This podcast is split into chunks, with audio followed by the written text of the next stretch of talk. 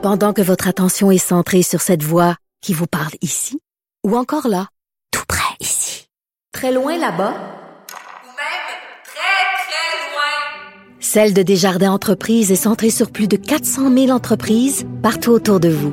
Depuis plus de 120 ans, nos équipes dédiées accompagnent les entrepreneurs d'ici à chaque étape pour qu'ils puissent rester centrés sur ce qui compte, la croissance de leur entreprise.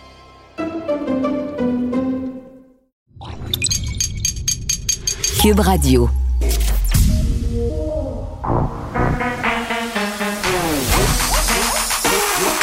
Elle a une opinion sur tous les sujets. Pour elle, toutes les questions peuvent être posées. Geneviève Peterson. Cube, Cube, Cube, Cube Radio. Salut tout le monde, bienvenue à l'émission. Déjà vendredi, dernière euh, émission avant les vacances euh, de Noël pour moi. On va se retrouver le 4 janvier, bien entendu. Mais parce que je vous aime aujourd'hui, je vous fais un cadeau. Ce sera notre dernier point de presse ensemble. On ira d'ailleurs très, très bientôt. Ben oui, je tiens à vous de même. Je vous tiens informé. Christian Dubé, Horacio Arruda euh, vont faire le point sur la situation, évidemment, de la COVID-19 dans les hôpitaux à Montréal. C'est assez chaud. Là. Il y a beaucoup de contamination aussi par rapport au personnel de la santé. On aura l'occasion d'en parler bon, dès le début de l'émission avec Gaston Dessert parce que petit changement dans nos habitudes, comme on attend le verdict dans le cas du procès d'Éric Salvaille, Nicole Gibault suit ça pour nous et elle sera vers la fin de l'émission. Ça devrait tomber aux alentours de 14 heures. On verra si ça prend du retard comme dans le cas de Gilbert Rozon. Euh, enseignement à la maison, jour 2 jour 2. Ça continue à bien aller, je suis pas là. ce qu'on sait pas, ça fait pas mal, comme dirait ma mère. Euh, ce que j'ai vu et entendu à travers les branches, vous êtes beaucoup de petits oiseaux à m'écrire euh, pour me parler de ce que vous vivez par rapport euh, à ce lien pédagogique hein, qu'on doit maintenir absolument. On vous rappelle que si ce lien pédagogique-là n'est pas maintenu pendant ces deux journées, l'avenir de vos enfants est vraiment en péril est vraiment en péril. Euh, L'année scolaire, on n'est pas certain que, ça va pouvoir se passer si on fait pas des bricolages de Noël à distance et si on pratique pas notre lecture à haute voix en Zoom, en groupe. Euh, beaucoup de problèmes de connexion, c'est ça que vous m'avez dit. Euh, et autre affaire, mais là, peut-être que c'est parce qu'on est un peu de mauvaise foi. Beaucoup de profs euh, qui savent pas trop comment ça marche, Teams, et ça m'amène à me poser la question suivante. Qu'est-ce qu'ils ont fait au printemps, ces profs-là? J'imagine que ça concerne davantage les profs du primaire. On a une espèce de no man's land euh, où on nous avait promis des vacances, euh, où on nous avait dit qu'il n'y aurait pas d'enseignement à la maison. Et on nous en a dit des affaires, hein? On nous en a dit des affaires. Ça sera pas de l'enseignement à la maison. C'est une pause quand tout à coup, bing, badang, boum, toi chose, on vous pole ça chez vous, transformez-vous en Émilie Bordelot, puis si vous travaillez, ben, c'est pas vraiment grave. Arrangez-vous.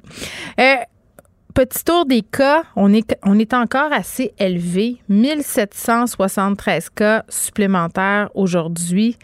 9 hospitalisations pour un total de 1011. Quand même, la pression sur le système de santé est quand même assez là, assez présente. Hier, on parlait à une dame euh, qui avait vu son opération être reportée à cause du délestage. 36 euh, décès aujourd'hui.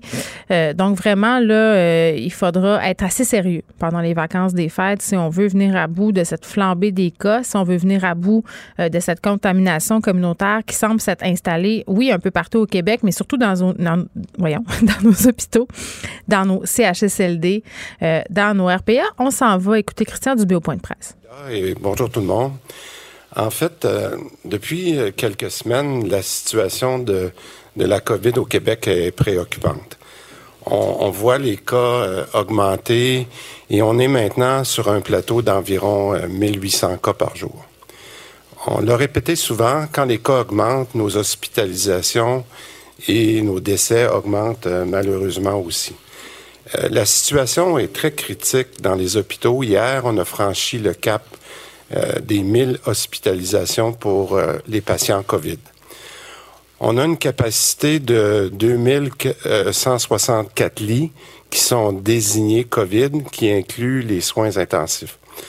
Donc, euh, si on continue comme ça, on va dépasser notre capacité. Alors, la situation est d'ailleurs euh, déjà critique dans certains hôpitaux au Québec. Puis, pour être euh, très transparent, pour mettre les cartes sur table, je vais vous donner la liste des hôpitaux.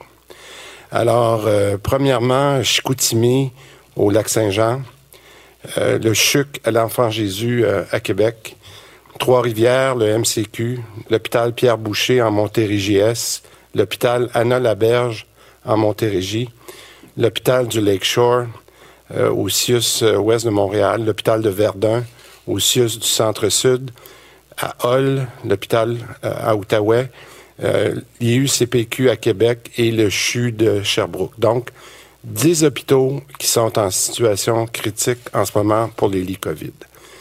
Donc, ce qui m'amène à parler du délestage.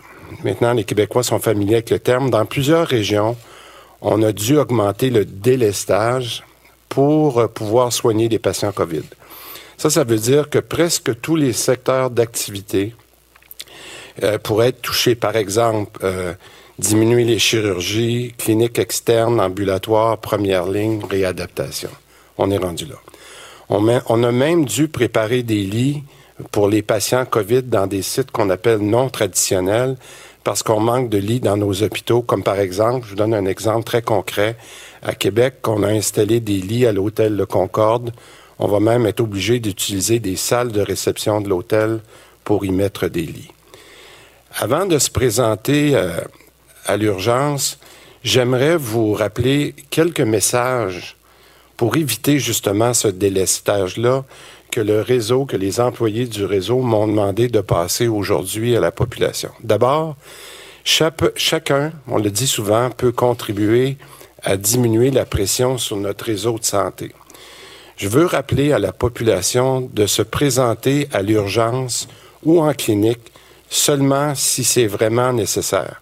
Par exemple, les gens, les personnes qui ont un médecin de famille peuvent d'abord communiquer avec lui ou à la clinique ou au GMF, comme on dit. Toute personne qui n'a pas de médecin de famille, par exemple, peut composer le 1-877-644-4545 pour être dirigé vers la bonne ressource. Et ça, c'est important. Lorsque le besoin clinique le permet, la consultation pourrait même se faire à distance. On est équipé pour ça maintenant. En tout temps, il est possible de communiquer avec le 811 pour obtenir des conseils cliniques auprès d'une infirmière InfoSanté. Toutes ces mesures-là sont importantes pour désengorger nos urgences durant le temps des fêtes. Maintenant, quelques points sur les respects des mesures durant le temps des fêtes. La hausse des hospitalisations que je viens de mentionner met non seulement une pression sur notre réseau de santé, mais aussi sur notre personnel. Je veux m'adresser à ceux qui pensent à contourner les règles. Autant notre système de santé que notre personnel ne peut se permettre une flambée des cas au retour des fêtes. Si les Québécois ne respectent pas les règles pendant les fêtes et multiplient les contacts, malheureusement, on frappera un mur en janvier. Nous devons donc faire encore plus de délaissage dans nos hôpitaux et reporter des chirurgies qui pourraient être urgentes. Pensez donc aux personnes qui pourraient voir leur chirurgie reportée parce que certains n'ont pas respecté les mesures du temps des fêtes. En conclusion, pensez à tous ceux qui sont au front depuis le printemps dernier, à ces hommes et à ces femmes qui font des sacrifices chaque jour pour sauver des vies. J'aimerais envoyer ce message à tous les Québécois. Soyons solidaires pour la période des fêtes, solidaires pour notre personnel du réseau de santé. Avec le premier ministre, mes collègues ministres à la Santé, le docteur Carman et Mme Blais, nous avons joint nos voix dans une vidéo adressée au personnel du réseau. Je veux donc profiter de la tribune aujourd'hui pour les remercier une fois de plus et inviter tous les Québécois à avoir une pensée pour ceux et celles qui seront au travail pendant la période des fêtes. Merci beaucoup. And I'll say a few words. Bon, euh, c'est assez sérieux. Là. On parle de délestage, évidemment. euh, plateau de 1800 cas par jour. Euh, ce qui est préoccupant, c'est qu'on a franchi le cap des 1000 hospitalisations pour les patients COVID. Puis Christian Dubé rappelait qu'on a quand même 2064 lits de dispo pour les patients COVID, donc c'est presque la moitié. Là. On a 10 hôpitaux quand même en situation critique. Il donnait quelques exemples, M. Dubé, euh, notamment l'hôpital de Chicoutimi. Mes antennes au Saguenay-Lac-Saint-Jean euh, m'avaient dit la semaine passée que l'hôpital de Chicoutimi avait commencé à stocker des patients dans des chambres d'hôtel, des gens atteints de la COVID dans des chambres d'hôtel, pas à l'hôpital, à l'hôtel. Euh, ça se passe pas bien non plus au CHU de Québec. On en parlait hier euh, avec cette femme qui a un cancer du ganglion et qui voit son opération être retardée. Non seulement elle voit son opération être retardée, cette femme-là, mais même pas au courant du stade de la maladie.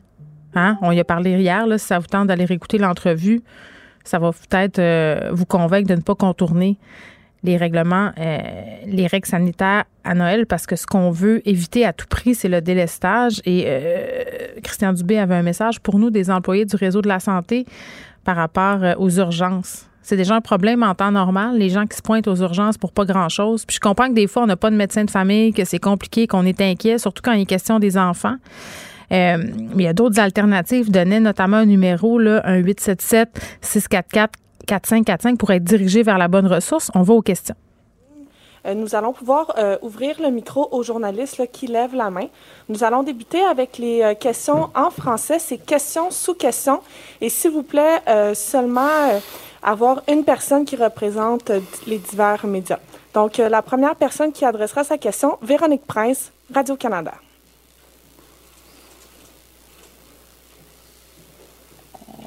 Est-ce que vous m'entendez bien? Ça va? Oui, Madame Presse, on vous entend bien. Parfait, merci. Euh, je voudrais savoir si la situation actuelle vous fait revoir vos priorités en termes de vaccination. Est-ce qu'on devrait euh, immédiatement commencer à vacciner les travailleurs dans les hôpitaux? Euh, écoutez, c'est une recommandation qui a été très claire, Madame Prince, qui nous est venue de, de, la santé publique, qui s'est appuyée sur, une recommandation du communauté d'immunisation qui s'appelle la SIC. Et euh, où il était très, très clair, puis nous allons suivre ces recommandations-là, que les, vraiment les personnes les plus vulnérables étaient au niveau des CHSLD et le personnel des CHSLD. Euh, il est évident que lorsqu'on aura eu assez de vaccins, qu'on pourra passer aux prochaines clientèles, mais pour le moment, euh, avec les prochains euh, vaccins qui sont prévus lundi prochain, nous allons continuer à focuser sur le, personnel dans les CHSLD et les patients. Je voudrais justement continuer sur la vaccination. où en est-on rendu avec la formation pour les 30 corps de métier que vous avez appelés à contribuer? Euh, est-ce que c'est débuté? Est-ce qu'on euh, va les utiliser bientôt? C'est quoi la séquence concernant ces, ces nouvelles personnes qui peuvent vacciner? Euh, je vais avoir une euh, mise à jour exactement sur ce point-là euh, tout de suite après le point de presse avec Monsieur Daniel Raté pour voir où on s'en rendu la formation. C'est évident qu'il y a des groupes qui ont peu ou pas besoin de formation, mais j'aimerais ça vous donner plus de détails au prochain point de presse. En ce moment, c'est plutôt le personnel habituel de vaccination qui, qui est là, mais ce qu'il faut être capable, c'est d'être prêt lorsqu'on aura un, une augmentation importante de nos vaccinations. Donc, je vais avoir euh, plus de mise à jour là-dessus de M. Euh, Raté en, fin d'après-midi. Nous allons maintenant passer à M. Patrick Belrose du Journal de Québec.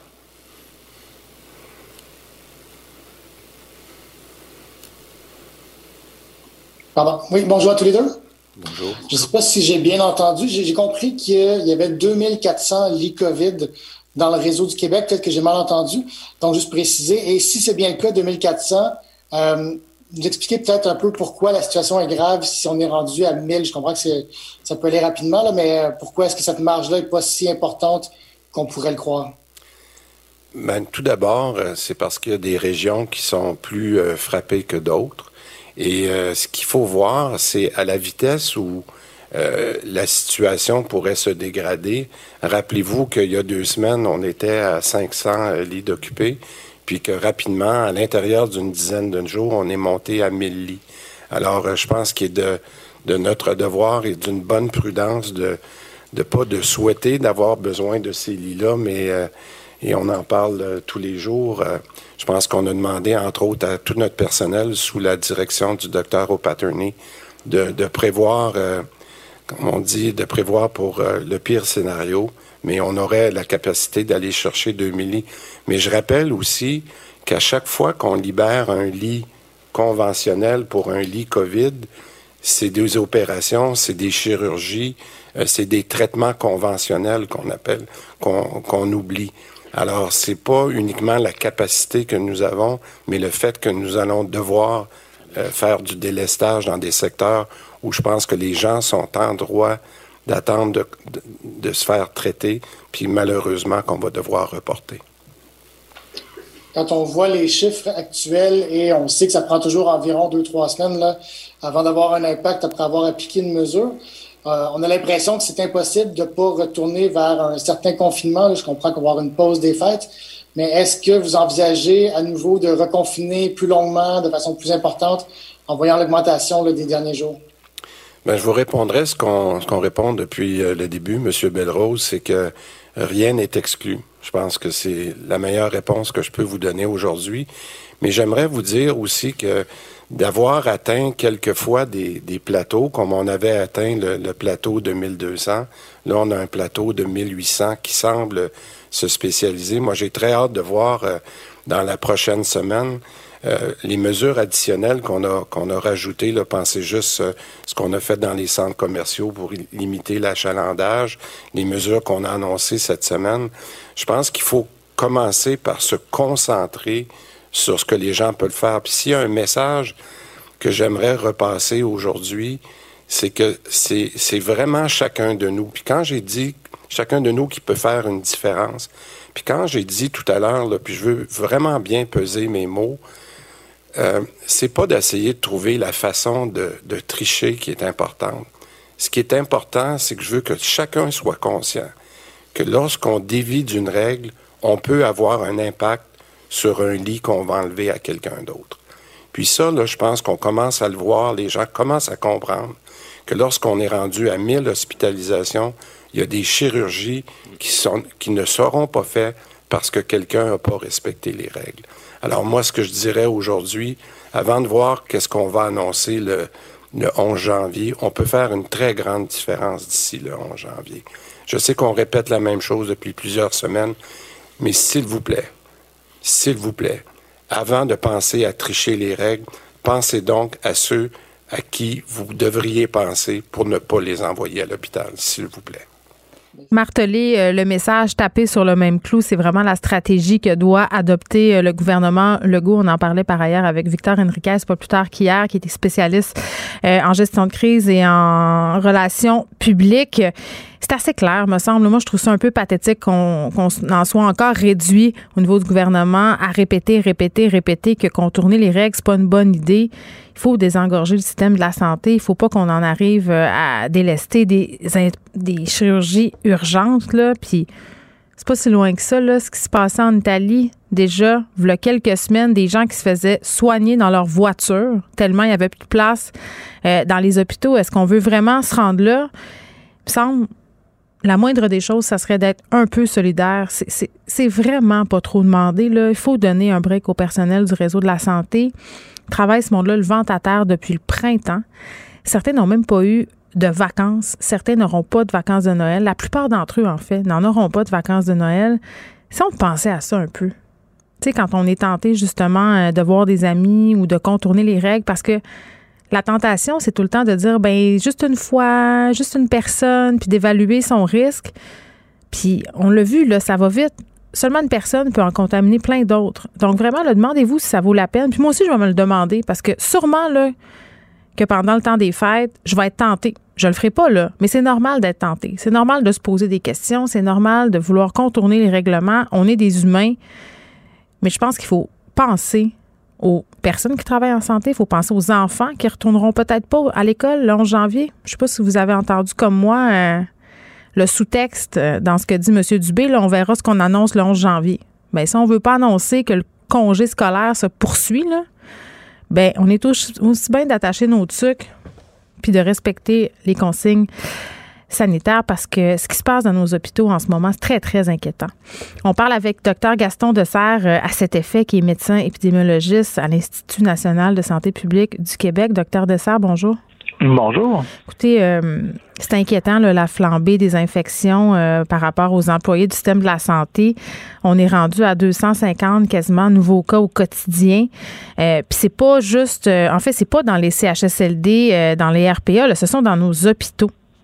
Euh, effectivement, c'est il y a des cas dans les CHSLD, Ouais. dans les RPA, mais il y a beaucoup de cas dans les centres hospitaliers de soins aigus. Là. Euh, alors euh, non, euh, c'est vraiment ces centres-là qui euh, actuellement là, sont les plus. C'est là où on retrouve le plus de cas. Mais Est-ce qu'on sait d'où ça vient? Com- Comment ça se propage? Ben, euh, je vous dirais, euh, on n'a pas euh, le- de, de- de données sur la situation exacte de ce qui se passe maintenant. Ouais. On avait fait une étude au printemps là, qui nous montrait qu'il y avait beaucoup d'aspects là, au niveau de, de ce que les gens avaient vécu là, qui pouvaient permettre euh, de la transmission. Euh, évidemment, au printemps, il y avait des problèmes euh, en, en matériel de protection. Hmm. Euh, actuellement, ça, ce bout-là, il a été pas mal comblé. Oui, puis le Euh, va-et-vient aussi, on parlait de va-et-vient entre les unités chaudes, les unités froides, ça, ça a-tu été réglé? Je peux pas vous dire si ça a été réglé partout, mais ça a été certainement quelque chose qui devrait être réglé partout.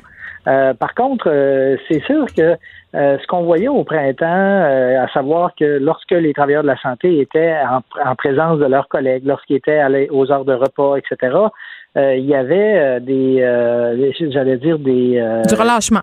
du relâchement, oui. Les gens avaient euh, semblaient avoir évidemment très peur des patients de, de, de, de se faire contaminer, de Mhm. les contaminer, mais euh, il y avait l'air d'avoir beaucoup moins de crainte face à leurs collègues. Et euh, on entend des, des anecdotes de, de, de, de plats, de chips, là, euh, que, que dans le temps de Noël, souvent on voit là, au poste de garde qui sont encore présents. Euh, évidemment, c'est des anecdotes. C'est pas ça qui explique ce qui se passe actuellement, parce que évidemment, la montée chez les travailleurs de la santé, là, on la voit depuis le mois de septembre. Là. Alors, il y a toutes sortes de choses. Mm. On veut essayer justement de comprendre qu'est-ce qui explique ce qui, ce qui se passe maintenant, mais euh, c'est certain que, je dirais, là, c'est, c'est dramatique, non seulement pour les gens qui deviennent malades, mais tous les, toutes les autres qui sont exposés, euh, toutes les autres personnes qui sont exposées, qui doivent être mis en isolement, qui diminuent encore plus l'approvisionnement en, en- en ressources humaines pour faire euh, les soins. Alors, euh, Mm. non, c'est vraiment euh, très difficile. Puis, docteur Dessert, euh, je veux juste qu'on situe, là, il y a quand même euh, quasiment euh, près de 30 000 travailleurs de la santé, là, 27 400 pour être plus précise, qui ont contracté euh, la COVID-19. C'est beaucoup. On est à deux, euh, on est à 10 000. C'est juste ces deux derniers mois. Donc, il y a clairement une flambée. Et là, vous me parliez du bol de chips. Là, je vais faire un peu de pouce sur ce que vous venez de me dire. Premier ministre Legault, euh, qui en conférence de presse cette semaine, disait euh, Écoutez, là, moi, j'entends qu'il y a des parties de bureau. Tu c'est facile de laisser tomber la garde. Je pense que c'est important qu'on s'en parle parce que euh, si tu travailles, si tu es toujours avec la même gang, mais tu te dis, ben on se voit à longueur de journée. Donc, qu'est-ce que ça fait si on partage un apéro, si même on partage des petites bouchées, puisqu'on se voit, on va se laver les mains. Tu sais, il y a plein d'occasions où on peut être tenté comme ça de laisser tomber les précautions et, et où on évalue notre propre risque de façon euh, peut-être pas toujours euh, optimale. Ouais, ben en fait, je pense que c'est vrai. En même temps, là, euh, sincèrement, je voudrais pas que les gens finissent euh, à d'écouter cette entrevue-là en ayant l'impression que c'est à cause de euh, des bols de chips qui, que les travailleurs de la santé se. Oh non, généralement, là, tout le monde, ça nous concerne tous. Exactement. Je pense qu'actuellement, euh, on, on voit comment euh, les, les gens dont on est proche, on, s'en- on, on ne s'en méfie pas parce qu'on pense que, ben, évidemment, ils vont pas faire exprès pour nous infecter. Mm. Mais le problème de cette maladie-là, c'est effectivement que des gens avant de devenir symptomatiques, peuvent déjà être contagieux. Certains vont rester complètement asymptomatiques tout au long du- de la période où ils sont in- infectés. Alors, c'est certain que là, euh, les, les- je dirais, la, la possibilité qu'il y ait de la transmission est beaucoup plus facile parce que quand on entend quelqu'un tousser puis on le voit qui est tout blême parce qu'il est fiévreux, ben là, on ne fait pas exprès pour s'en approcher. Mm. Mais toute la partie asymptomatique, elle, rend les gens beaucoup plus euh, beau- beaucoup plus susceptibles euh, d'être infectés puis de, de, de pas d'être infectés mais de le transmettre sans que personne se méfie. Mm. Euh, mais euh, je vous dirais le- la grande difficulté dans les milieux de soins, c'est de s'assurer que euh, on baisse jamais, jamais, jamais la garde euh, de- durant toute la période où euh, on est sur place là. Et, et ça c'est difficile hein, parce que c'est il y a, y tellement un niveau de travail intense actuellement. De, de, de- de- il y a- puis il y a des occasions de s'infecter à beaucoup de Mais moments plus on dans est la journée. fatigué, moins on est vigilant aussi. Euh, certainement que ça joue aussi, là, mais mettons tout ça, euh, ça fait que dans les milieux de santé, euh, évidemment, il y, a, il y, a, des problèmes.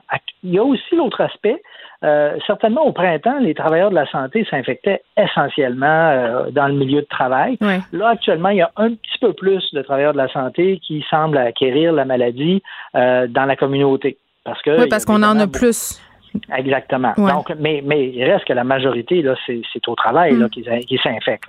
Mais ce, ce bout-là, qui n'était pas présent au printemps, ben, mm. évidemment, il est beaucoup plus euh, euh, vrai euh, dans cette période-ci. Docteur Dessert, vous faites partie du comité en charge de décider euh, qui seront les communautés, les corps de métier qui seront vaccinés en priorité au Québec. il a été questionné tantôt, M. Dubé, à cet effet, sachant qu'au niveau des travailleurs de la santé, on assiste à quand même une certaine augmentation des cas. on a demandé au ministre si on considérait les vacciner rapidement. Ben effectivement, euh, je, vous dirais quand on regarde la liste qui a été euh, mise de l'avant par le mm. Comité sur l'immunisation du Québec, euh, les travailleurs de la santé ils viennent en même temps à peu près que les, les centres de soins de longue durée. pour vous donner un exemple, cette semaine, dans les deux sites pilotes où il y a un CHSLD où il y a eu de la vaccination, moi, je travaille à celui de Québec, il y a 250 résidents, on a 3000 doses à peu près. Ben, le reste des doses, c'est pas à des résidents qui vont, c'est à des travailleurs de la santé. À Montréal, c'est un peu la même chose. Donc, euh, mm. la vaccination des travailleurs de la santé se fait, s'est fait et se fera euh, en parallèle avec celle des résidents euh, des CHSLD. Et, c'est clair que c'est une priorité absolue là, de vacciner au plus vite les travailleurs de la santé pour arrêter ce qui se passe. Il a été question au début de la semaine d'une certaine réticence euh, de la part des travailleurs de la santé quant au vaccin contre la COVID-19. Et euh, j'ai trouvé ça euh, malheureux, non pas la réticence, ça c'est un c'est quelque chose en soi, mais le fait que ça soit autant médiatisé parce que ça envoie un message à la population qui peut être mal interprété, c'est-à-dire que les gens qui travaillent en santé, les gens qui ont autorité en matière de santé, ben ils sont réticents par rapport à la vaccination, donc c'est peut-être pas correct de se faire vacciner ça, c'est dérangeant selon vous? Euh, ben, évidemment, euh, je pense que quand euh, il y a eu cette publicité-là, si je peux dire, du fait que dans un des deux CHSLD, il y avait plusieurs des employés qui étaient un peu hésitants. Il faut faire attention, là. Ben, c'est en fait, je pense que c'est vrai qu'il y en a qui, qui ont des hésitations. Puis quand on commence à vacciner avec un produit qui est totalement nouveau, euh, ce qui est certaines hésitations, euh, c'est pas nécessairement surprenant. Hmm. Euh, ceci étant dit, les travailleurs de la santé, moi, en tout cas, je peux voir, je les vois là de, euh, de venir en, grand nombre à l'endroit où on fait le, projet pilote mhm. et, les gens sont extrêmement contents de se faire vacciner. Alors, euh, je pense que évidemment, plus l'expérience va être grande, plus on va avoir vu de gens se faire vacciner, plus euh, l'hésitation qui peut exister au moment où un produit commence vraiment dans ses premiers jours à être utilisé, j'ose espérer que cette hésitation-là va être levée pour la grande majorité. Hmm. On termine, docteur Dessert, en rappelant peut-être l'importance de suivre les mesures sanitaires. Euh, Christian Dubé l'a bien dit tantôt, il martèle toujours le même message. Euh, le pouvoir est entre nos mains, littéralement. Là. Il avait d'ailleurs un message euh, du personnel de la santé pour nous, là, de dire de ne pas aller à l'urgence pour rien, de ne pas se réunir, de ne pas trouver de façon, essayer de trouver de façon de contourner les règles parce que les conséquences risquent d'être vraiment désastreuses pour vrai. Là. on va le frapper, le mur. Il l'a dit. Ben, en fait, ce que disait M. Dubé, là, essayez pas de tricher avec les règles je pense qu'il y a un aspect qui est, important. Là, ici, euh, peut-être vous allez, il y a des gens qui vont tricher avec les règles puis qui se font pas prendre par, euh, appelons la police ou quelque chose comme ça. Hmm. Mais, mais on triche pas la nature, hein. dire, la loi de la gravité. la euh, police, c'est une chose, la biologie, c'en est une autre. Exactement. Le virus, lui, là, si on triche, ben, le virus, il va passer. Alors hmm. là, il n'y a pas de surprise. C'est, si on, on essaye de jouer sur le, mot de la lettre et non pas l'esprit qui est de hmm. dire minimisons les contacts, gardons nos distances, voyons moins de monde, ben c'est sûr que le virus, lui, là, dès qu'il voit un trou, il s'infiltre et il passe d'une personne à l'autre.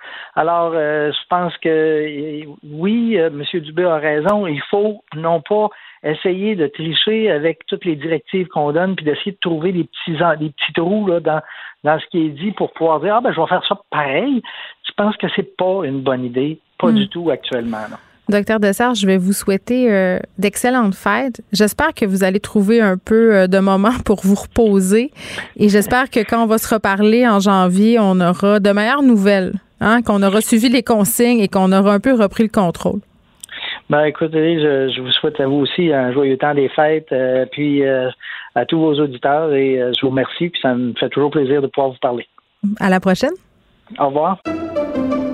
Pendant que votre attention est centrée sur cette voix qui vous parle ici, ou encore là, tout près ici, très loin là-bas, Ou même très, très loin. Celle de Desjardins Entreprises est centrée sur plus de 400 000 entreprises partout autour de vous. Depuis plus de 120 ans, nos équipes dédiées accompagnent les entrepreneurs d'ici à chaque étape pour qu'ils puissent rester centrés sur ce qui compte, la croissance de leur entreprise.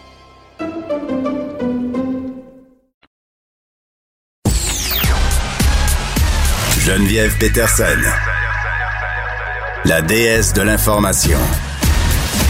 Vous écoutez Geneviève Peterson. Cube Radio.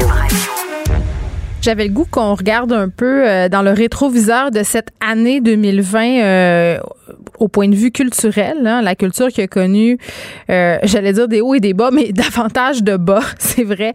Euh, on en parle avec Élise Jeté, qui est productrice de contenu à En 5 minutes et qui a été collaboratrice ici, notamment pour nous parler de culture. C'est un comeback. Salut Élise. Salut Geneviève. Je suis très contente de, de te retrouver pour faire euh, cette rétrospective-là parce qu'on va se le dire, l'année 2020 pour les artistes, peut-être qu'elle est à oublier. Ouais, mais tu disais des hauts et des bas. Moi, je dirais un bas constant. Un Mais bas attends. très constant. Il y a eu des hauts euh, en live Instagram. Plusieurs artistes qui ont fait des trucs en début d'année. Moi, j'aimais bien euh, les lives d'Arnaud Soli. Là. C'est- des petits hauts. Des petits hauts. Oui, mais si tu as envie de considérer les lives Instagram comme des hauts, c'est correct. C'est ça. Mais euh, Mais la barre est tellement basse en ce moment, c'est Élise. ça, c'est ça, nos standards. C'est comme, euh, c'est comme quand on cherche l'âme en nos standards, va très, très, très, très bas. Sont très, bas. Très bas. Oui. Euh, donc, une année difficile sur tous les plans, mais très culturellement parlant, ça a été vraiment une année tough. Euh, principalement en musique. Tu sais, moi, je suis toujours dans les concerts de musique normalement. Euh, là, à partir de mars, bien évidemment, c'était pas possible hein, d'être euh, dans, dans les salles de spectacle. Mm. Puis on a eu on a eu beaucoup de nouveaux mots de vocabulaire courants en 2020, là, mais euh, euh, celui que j'ai le plus, c'est vraiment se réinventer. Ah mon Dieu, Moi, ben ça oui. m'a- ça m'a fâché quand on a demandé en fait aux artistes de proposer des solutions pour se réinventer parce qu'on s'entend que tu sais, tu nommais les, les lives Instagram, mais il y a eu des lives Facebook aussi, il y a eu des lives de toutes les sortes là, Mm. euh, sur différentes plateformes, réseaux sociaux, etc. Mais c'est pas payant pour les artistes de faire des spectacles Ouais. sur Instagram. Puis c'est pas euh, c'est pas non plus comme si on demandait pas depuis la nuit des temps aux artistes de se réinventer pour arriver. Tu sais, fait que c'est un peu ironique. Ex- Exactement. Puis tu sais, je pense que réinventer la roue, là, ça fait partie un peu du, du vocabulaire artistique depuis depuis la nuit des temps. Là. Je veux Mm. dire, tu peux pas soumettre une œuvre au public qui n'est pas quelque chose qui se réinvente à la base. Donc, qu'on demande en plus aux artistes de trouver un moyen d'atteindre leur public alors que tous les moyens de diffusion étaient mis sur pause. J'ai trouvé que c'était vraiment c'était c'était injuste en fait. Il y avait une grande injustice envers la communauté artistique euh, cette année, j'ai j'ai trouvé. Euh, donc le pire terme de 2020 de 2020 se réinventer, ça c'est wash. Euh, on le remet on le met aux poubelles, c'est le terme de l'année que je mets aux poubelles. Et sinon, euh, je trouvais aussi que le gala de la disque début novembre avait euh, vraiment bien représenté l'année de chenoute qu'on avait vécue euh, côté musical. D'abord, euh, il y a Louis-José Hood qui animait le, le gala qui était vraiment euh, on point sur l'actualité culturelle de l'année. Euh, a, il a vraiment osé faire les, les- des blagues assez euh, amères, là, je dirais. Il y avait beaucoup d'amertume dans ce ga- gala-là. Mhm. Euh, les artistes avaient tous l'air tristes, très espacés. On, on était au plein cœur euh, de la zone rouge en novembre. Là, fait que, tu sais, mettons, le, le gala dans le, le sous-sol de Radio-Canada, c'était pas la, la, la grosse affaire. Là, tu sais. fait que on on n'avait même pas l'impression que les artistes avaient du plaisir à être au gala de la disque cette année. Fait que je trouvais que c'était comme un beau reflet Mm. de ce qu'on avait vécu euh, du point de vue musical durant l'année. Les gens ont eu beaucoup de plaisir à commenter euh, la coiffe de Lou José Hood, par exemple. Hein? On s'en rappelle, cette espèce de coupe Longueuil. La coupe COVID, lui, il l'a honné. La euh, coupe COVID, là, oui, c'est ça. La coupe, on, on, on a laissé faire le coiffeur. Là, tu sais, on n'est plus là. là. Bon, Euh, fait que. euh, oui, vas-y, non, continue.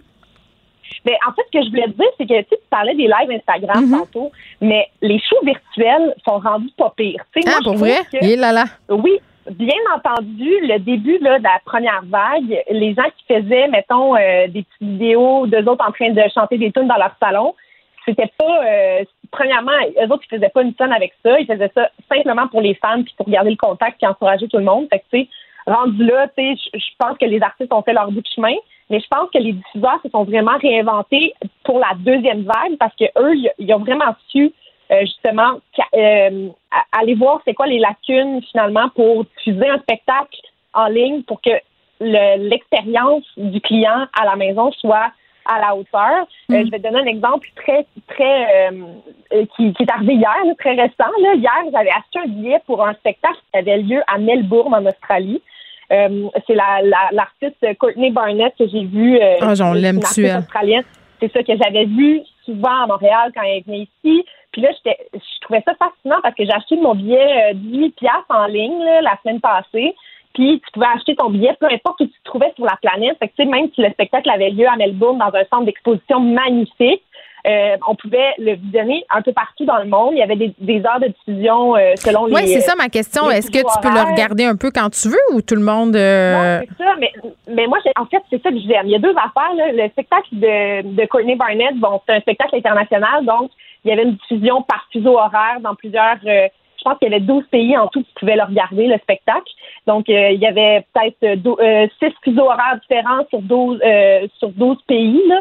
Euh, donc, euh, il y avait des heures différentes. Ça, c'est vraiment en live. Moi, je trouve ça intéressant, en fait, que tout le monde soit en train de le regarder en même temps parce que ça revient un peu à euh, l'espèce d'esprit de communauté que tu vis quand tu vas dans un spectacle. Hein. Mais qui- oui, puis il y a des artistes aussi, tu sais, tu parlais de, de se réinventer, on n'aime pas ça, mais il y en a qui se sont réinventés pour vrai puis qui ont essayé d'utiliser la pandémie pour faire euh, et faire vivre des expériences euh, aux spectateurs. Il y a le groupe Dear Criminals qui ont fait un spectacle euh, où tu pouvais aller assister à tour de rôle, tu sais, c'est-à-dire tu rentrais, Oui, tu chantais une chanson, rôle. tu sortais. Donc il y a des gens qui ont, qui ont eu quand même l'initiative. Qui ont vécu ça dans un espèce de cubicule derrière un public. Ouais, un plexiglas, ouais. Est-ce que, est-ce que, oui, c'est une expérience spéciale. Puis les gens que je connais qui sont allés ont beaucoup aimé ça. Par contre, est- est-ce que c'est une, c'est une expérience rentable pour l'artiste? C'est sûr que non. C'est sûr que non. c'est ça, c'est vraiment pas rentable. Fait que, tu sais, il y a, y a beaucoup d'adaptations à, à faire. Puis pour revenir au sentiment de communauté qu'on vit dans un spectacle, tu sais, euh, les spectacles qui sont plus Québec, là, euh, moi je l'ai vécu avec euh, M pour Montréal, Coup de cœur francophone, des festivals qui ont lieu durant l'automne euh, à Montréal, normalement dans les salles de spectacle et qui là ont lieu euh, ont eu lieu en ligne. On pouvait avoir un, on avait accès à un chat en même temps que on regardait le spectacle. Donc, euh, je regardais par exemple un- le duo Saratoga qui était en spectacle à coup de cœur francophone et euh, vraiment, premièrement, super bien euh, sonorisé comme spectacle avec des, tu sais, il y a vraiment un soundman qui est là pour vérifier que tout est correct euh, en ce qui concerne la diffusion du son parce que quand tu regardes le spectacle chez toi, tu veux pas un son de chenoute tu as payé un billet, là, tu sais. Fait que c'est pas parce que tu es à la maison que tu veux ne pas bien entendre le groupe. Et je pense que ça, on, on a fini par le comprendre vers la fin de l'année. On, s'est réinventé dans, le sens où on, on a appris à rendre des spectacles de manière euh, agréable quand même pour le public. Puis en même temps, tu peux quand même parler avec les gens. Ah, ça c'est ma tune, ça j'aime ça, non, non, non. Fait que il se passait des affaires quand même euh, entre les spectateurs. On s'est parlé euh, à l'automne, Élise, parce que tu es allée dans un festival de musique euh, pandémique. C'était pas tout à fait l'expérience de ta vie, là, mais bon. C'est pas l'expérience de ma vie, mais j'étais tellement contente d'y être. Donc, j'ai vécu le premier vrai festival post-pandémie en Oui. septembre à Rouen-Noranda. C'était le premier festival qui survenait euh, à la suite euh, à la suite de la, la, la permission. là. Dans le fond, le- la fin de semaine d'avant, ils ont dit bon, les festivals, c'est permis. Pendant un certain temps, ça a été permis. Puis là, évidemment, on est tombé en zone rouge. Puis là, c'est une autre histoire. Mais euh, donc, le, le, le FME, le Festival de la musique émergente en Abitibi-Témiscamingue, a pu avoir lieu, a pu faire une édition vraiment remaniée. Donc, on s'entend que c'était super différent, mais au moins, on pouvait vivre cette espèce de contact-là avec les artistes à distance, bien entendu. Il y avait des petits enclos là, pour mettre les spectateurs dans les shows extérieurs. Les shows intérieurs, ben, tu on assoyait les gens deux par deux à distance de deux mètres euh, par, par bloc de. Il y avait deux mètres entre chaque bloc de deux chaises. Mettons que t'es pas dans la Euh, spontanéité euh, du festival, hein, puis dans l'échange, puis dans l'échange de fluides non plus, là. Ça, ça se passera pas. Il n'y avait pas beaucoup d'échanges de fluides au FME, mais ce que je- ce que j'avais envie de dire, par contre, c'est que, tu sais, les artistes auxquels j'ai parlé durant ce festival-là me disaient tous, enfin, tu sais, ils étaient vraiment dans une espèce de d'adoration devant le FME qui les Mm. avait invités pour venir jouer devant des vrais humains et non pas devant une caméra pour les diffuser euh, Mm. en ligne. Donc, même si c'était un festival qui devait, bon, s'adapter, on a quand même vécu une expérience qui était physique. On était là en personne, on vivait des choses dehors. Puis ça faisait du bien. Après tout ce temps-là, là. Vraiment vraiment, vraiment bien. Un des secteurs euh, qui a vraiment goûté, c'est celui des arts vivants, là, le théâtre, la danse. Euh, grande fan de théâtre, euh, Élise Tuet. Euh, C'était quand même un deuil, pour vrai. Là, puis on ne sait pas quand est-ce que ça va revenir, le théâtre, comme on l'a connu. Mais toi, t'en en as regardé du théâtre quand même virtuellement. Ouais, j'en ai regardé virtuellement. Il y a certains théâtres qui ont réussi à se réinventer quand même aussi. Je, viens d'utiliser le terme maudit. Hein, euh, On, l'utilise beaucoup pendant cette chronique, mais on a le droit. On a le droit. On a le droit. Puis après ça, on, on le met aux poubelles. On l'utilise plus de la. C'est ça. C'est comme un exorcisme qu'on fait aujourd'hui. oui, c'est ça. J'avais envie de souligner une pièce en particulier parce qu'elle est disponible jusqu'au 12 janvier. Donc, pour ceux et celles là, qui nous qui nous attrapent en ce moment euh, dans, dans la chronique pourront peut-être aller se chercher un billet. Le théâtre La Licorne a décidé de prendre la pièce de théâtre Fairfly, qui était supposée être une des plus grosses pièces de leur automne, et d'en faire une version filmée. Donc, ils ont l'ont fait plusieurs fois. Ils ont filmé avec plusieurs angles de caméra. Et euh, on a quand même l'impression d'être en train de regarder du théâtre parce qu'on est vraiment dans l'action. On- Il y, a- il y a les mêmes euh, changements de lumière que dans une vraie pièce de théâtre. On a, on, on a le petit côté là, plus humain que quand tu regardes du cinéma, par exemple. Euh, C'est pas c'est pas la même. euh, C'est pas vraiment l'impression d'en- d'entendre respirer les acteurs quand, quand tu regardes du cinéma, mais là, on est vraiment dans leur bulle. Tu sais. Il y avait vraiment des Mm. Caméras ça marchait? sur la scène. Ça marche, ça fonctionne? Moi, J'adore ça. Puis- Parce qu'au théâtre, le trip, c'est d'être immergé, là, on s'entend? Oui, c'est ça. Mais l'immersion fonctionne. Je pense qu'il faut pas que ça soit des pièces très longues. Là. On a une pièce qui est à peu près d'une heure, je crois. Euh, si ma mémoire est bonne, je pense que c'est une heure cinq en tout. Euh, fait qu'une heure, ça se fait. Euh, puis même chose pour tous les spectacles de musique là, que j'ai vus. C'est rare que ça dépasse une heure parce que être assis devant son écran, c'est pas la même chose que d'assister à quelque chose en Non, vrai. ça. Euh, Ouais, ouais. Donc, je pense que tout est dans le- la dose qu'on nous donne, mais je pense qu'il y a moyen de faire encore des belles choses virtuellement début 2021 en attendant que toutes les choses se placent. Musicalement, euh, il s'est passé quoi pour toi, Élise, en 2020? Ben, on a, on a écouté la musique différemment cette année parce que, bien entendu, on ne pouvait pas la vivre. Hein. On ne pouvait pas aller au lancement d'album. Moi, je passe mon temps dans les lancements normalement. Je vais, je vais voir la nouvelle musique. Là, il a fallu la consommer à la maison. Puis, euh, je me suis acheté un casque d'écoute Bluetooth là, pour être vraiment comme m'immerger dans la musique, un peu comme je le fais normalement dans les spectacles. Et euh, ça, ça a été beaucoup de la musique de marche. hein. Ça prenait de- des chansons Oui. en marchant. Tu sais, tu prends tes longues marches le soir parce que c'est ta seule sortie de la journée, puis tu plonges dans un album. Et je pense que ça a aidé des gens, euh, certaines personnes tu sais, qui consomment plus de la playlist que des albums. C'est un peu rendu la tendance. Ben là, j'ai l'impression que les gens ont fait comme ah ben il y a un nouvel album qui est sorti, je vais l'écouter au complet. C'est l'espèce de, de temps qu'on prend pour écouter un album en entier. J'ai l'impression que les gens l'ont peut-être plus pris parce que il y avait des temps libres, bien évidemment. On avait fait le tour de Euh, Netflix à un moment donné. Là. Ben, c'est ça, t'as fait le tour de Netflix. T'as fait du puis, pain, euh, t'as tout fait. là. t'as tout fait ce que t'avais à faire. Euh, fait que j'avais envie de terminer avec toi avec quelques suggestions musicales des affaires que j'ai bien, euh, bien aimé cette année. Euh, un premier album que j'ai beaucoup écouté, un album d'ici, euh, Horizon de Mon Doux Seigneur. Euh, on va aller entendre un extrait de la, la pièce Horizon de l'album Horizon. Cette urgence sur les ondes qu'on projette un bord à l'eau de la terre. Ce soir, l'horizon finit avec toi. Une chance que t'as pas pleuré pour moi. Chance que t'as pas perdu la foi. Une chance que t'as pas pleuré pour moi. Ce soir, l'horizon finit. Je m'imagine déjà plier mes bas et les classer par couleur en écoutant ça, Élise. J'aime ça, j'aime ça que ça soit ça ton activité. Donc, c'est le groupe d'Émeric Saint-Cyr-Labbé qui est en, à son deuxième album, qui est beaucoup, beaucoup, beaucoup plus lumineux que le premier. Et euh, il y a vraiment du groove là-dedans. Euh, Il y a quelque chose de funky. Euh, t'as le goût de danser, mais t'as aussi le goût de chanter, tu sais. Puis euh, il y a quand même de la poésie dans tout ça. Donc, j'ai vraiment été marquée par cet album-là qui est sorti en janvier. Donc, je l'ai vu une fois en spectacle. Puis après ça, ça a été fini, mais il m'a accompagné après ça euh, toute l'année dans mes écouteurs. Sinon, il y a un album des Maritimes que j'avais envie de te suggérer aussi, euh, l'album des A-Babies qui s'appelle Boîte aux lettres. On va aller entendre en Californie. On se verra l'été qui vient. Quand la famille descend, c'est Je sais pas pourquoi, mais euh, ça me donne envie de faire des tours de char. Oui, ben c'est c'est vraiment un album, euh, un album de correspondance. Sais. C'est vrai? Hmm, oui, parce que dans le fond, les bébés ont décidé de faire euh, de faire un album qui était basé sur des correspondances des années 60 qu'ils ont retrouvées entre une fille qui s'appelle Jackie et une autre qui euh, lui parle de Moncton. Donc, c'est un échange entre une, une fille de Moncton et une fille de Montréal dans les années 60. Puis, euh, ils ont raconté, en fait, des histoires là, qui se passaient de boîte aux lettres à boîte aux lettres. Donc, c'est pour ça que l'album s'appelle Boîte aux lettres. C'est très, dans les sonorités, c'est très 70s. Euh, Il y a un propos vraiment le fun. C'est trois filles. Non, mais c'est donc bien beau, de toute façon, juste la prémisse de départ. Vraiment, vraiment. Puis les filles maîtrisent super bien tous les instruments à cordes. Puis moi, ça, ça me fait triper bien raide. Et euh, que dire du euh, beau franglais du Nouveau-Brunswick? Euh, moi, j'adore ça. Puis je- je- en fait, On adore ça. Une langue en soi, le chiac. oui, c'est ça. J'accepte pas souvent qu'on mette de l'anglais et du français ensemble, mais avec elle, ça passe super bien.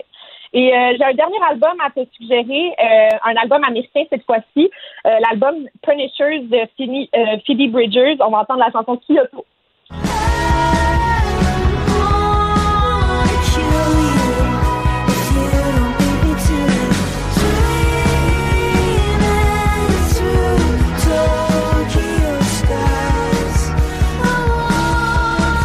Vois, ça, c'est vraiment mon genre.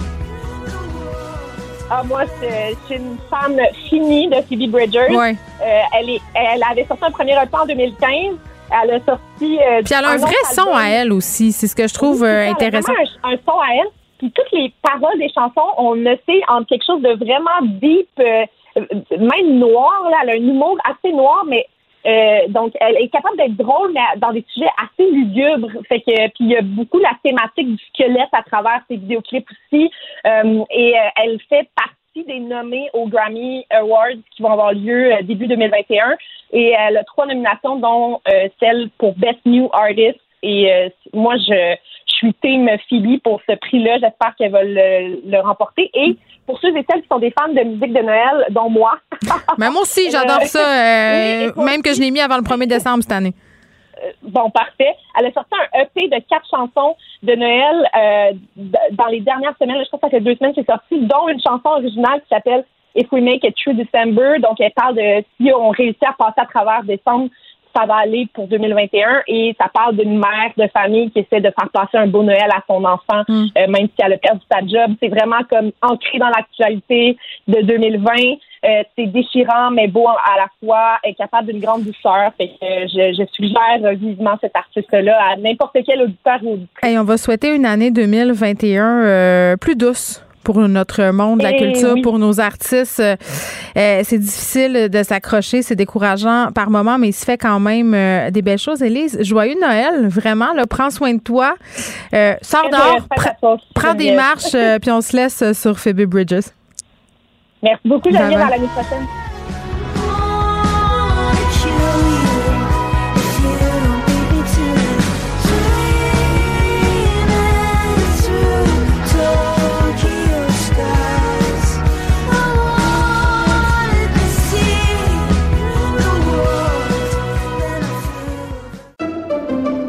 Pendant que votre attention est centrée sur cette voix qui vous parle ici, ou encore là, tout près ici, très loin là-bas, Ou même très, très loin. Celle de Desjardins Entreprises est centrée sur plus de 400 000 entreprises partout autour de vous. Depuis plus de 120 ans, nos équipes dédiées accompagnent les entrepreneurs d'ici à chaque étape pour qu'ils puissent rester centrés sur ce qui compte, la croissance de leur entreprise.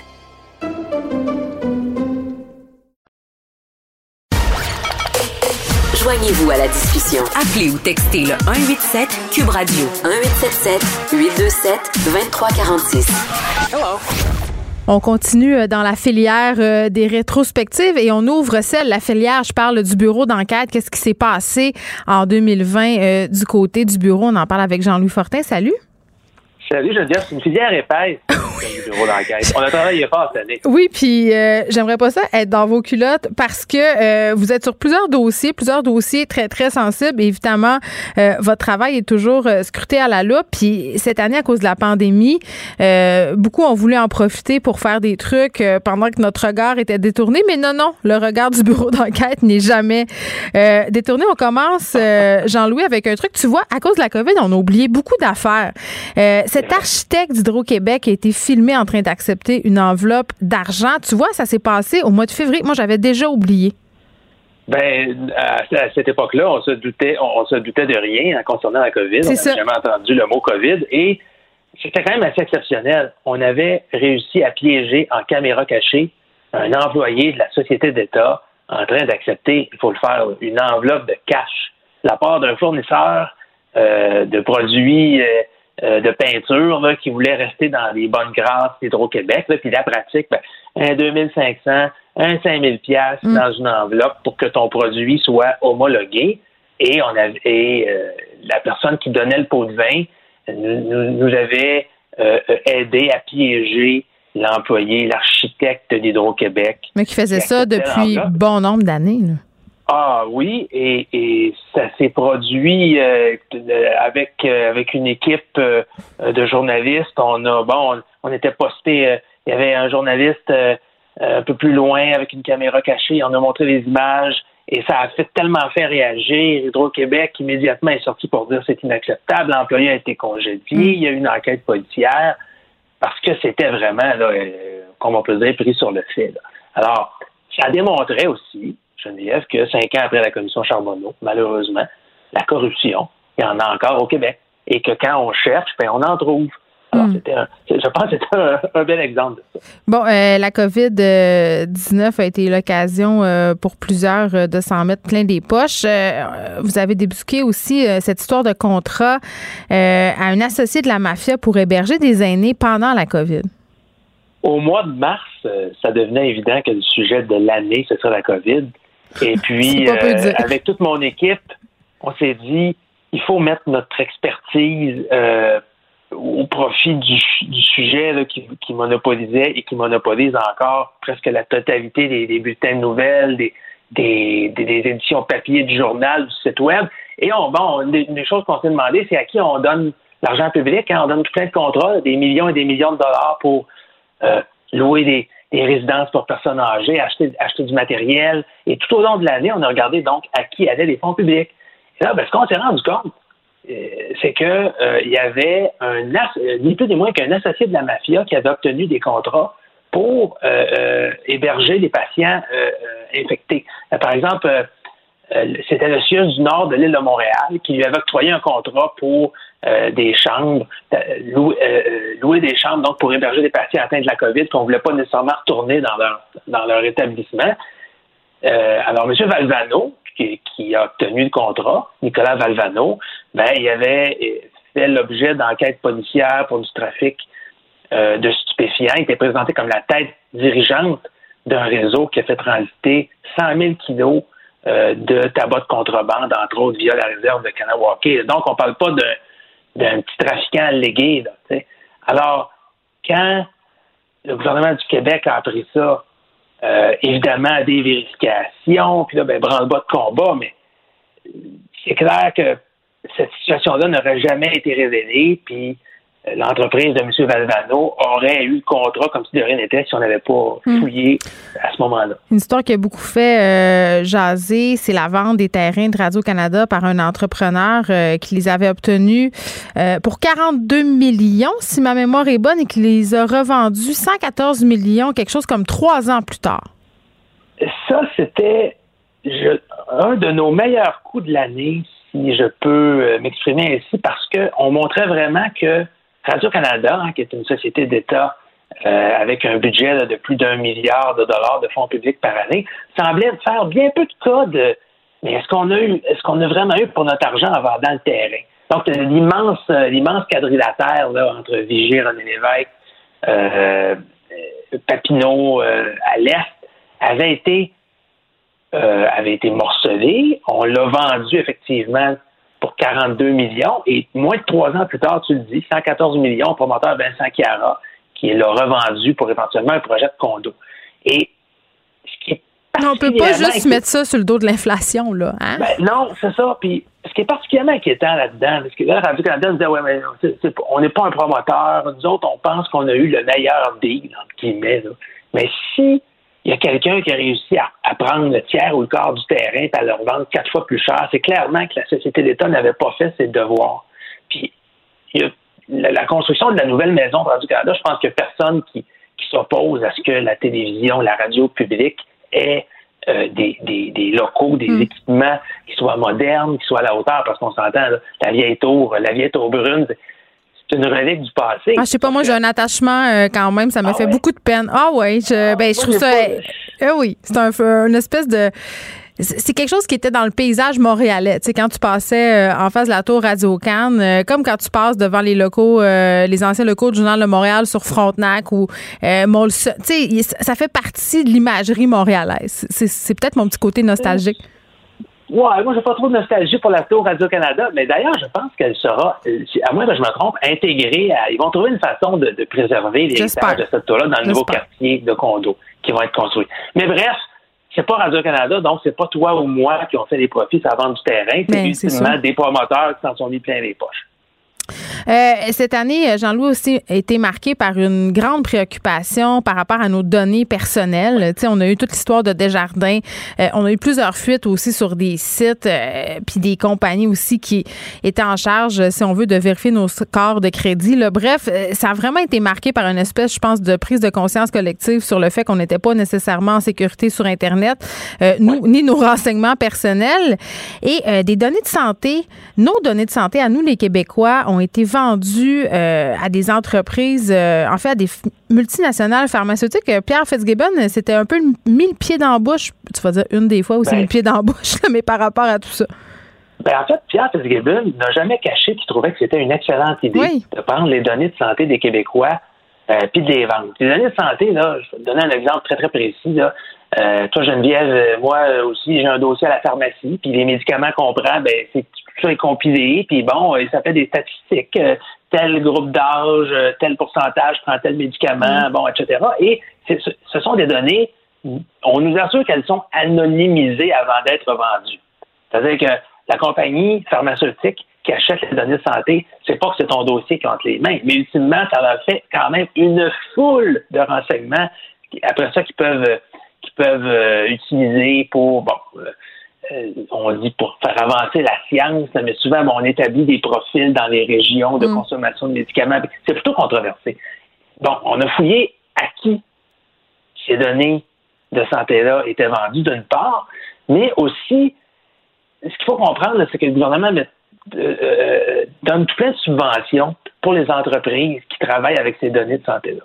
Et c'est une constellation d'entreprises qui appartiennent à la très connue famille Desmarais, qui est derrière beaucoup de ces entreprises-là. Ça tournait beaucoup autour de l'Institut de cardiologie de Montréal. Donc, euh, on a publié euh, au mois d'août une carte assez impressionnante de toutes les entreprises qui étaient dans le dans le giron de André France Chrétien Desmarais, du docteur Tardif, qui est le directeur de la recherche à l'Institut de cardiologie. Et ce qu'on se rendait compte, ultimement, c'est que ces gens-là, bon, qui sont des mécènes, effectivement, qui sont dans les fondations, mais ultimement, possèdent beaucoup d'entreprises, souvent des entreprises de numéros, là. c'est un peu caché, qui euh, vont vendre après ça des technologies puis faire beaucoup d'argent avec ça. C'est assez fascinant de voir comment, dans le fond, une petite poignée de personnes au Québec vont contrôler les données de santé des Québécois et vont faire beaucoup, beaucoup de profits, puis tout ça est subventionné avec notre argent. Et je veux qu'on termine, euh, Jean-Louis, en parlant de cette grande enquête qui a été effectuée sur le déclin du français au centre-ville de Montréal. Une enquête quand même qui a eu des répercussions politiques. Là. Écoute, des répercussions. Moi, j'aurais jamais pensé entendre Justin Trudeau se porter à la défense de la loi 101 en 2020, ni en 2021 d'ailleurs, mais ça a été à ce point un débat. Donc, je te rappelle rapidement, Marie-Lise Mormina, euh, une journaliste au bureau d'enquête qui était allée euh, avec une caméra cachée euh, visiter une soixantaine de commerces euh, du centre-ville de Montréal et une fois sur deux, c'était même pas bonjour, hi, c'était tout simplement hi. C'était uniquement l'anglais quand elle rentrait dans les commerces.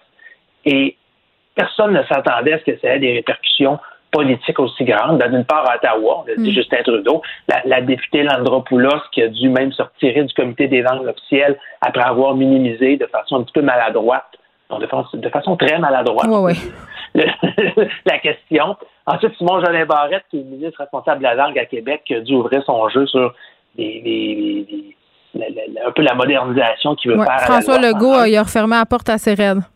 Mettons. oui, oui, mais mais mais mais reste que on attend quand même. là, le ministre a dit là euh, à l'hiver qu'il allait quand même présenter certaines accommodations. Ouais, il dit bien des affaires. certains- oui, certaines certaines euh, certains ajustements à la loi 101. Donc c'est un dossier qui a beaucoup fait jaser et on va suivre l'évolution de ça en Mm. fonction de ce qui sera présenté par le ministre. Évidemment, on n'oublie pas euh, le dossier que vous venez de faire sur euh, le tapis rouge déroulé pour la mafia au Casino de Montréal. Ça aussi, euh, ça a fait beaucoup de bruit. Jean-Louis, euh, clairement, vous allez avoir euh, d'autres euh, dossiers intéressants pour nous en 2021. Puis je rappelle aussi euh, qu'on a désormais une section bureau d'enquête municipale. hein. donc ça aussi, euh, c'est quand même assez intéressant. Merci de nous avoir parlé. Puis je vais te souhaiter un, un super joyeux Noël. Repose-toi. Je pense qu'on a tous besoin Je vais le faire. de repos. De jours de congé. Parfait. Le bureau d'enquête va se reposer, mais tu peux être sûr qu'on va revenir en forme en santé. Le bureau d'enquête municipal, les élections dans moins d'un an dans presque toutes les villes du Québec. Fait que c'est sûr qu'il va y avoir des élus à passer euh, au peigne fin, à la loupe. Exactement.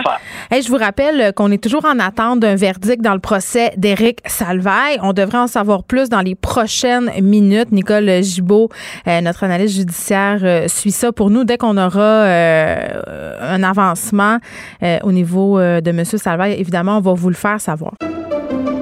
Pendant que votre attention est centrée sur cette voix qui vous parle ici, ou encore là, tout près ici, très loin là-bas, Ou même très, très loin. Celle de Desjardins Entreprises est centrée sur plus de 400 000 entreprises partout autour de vous.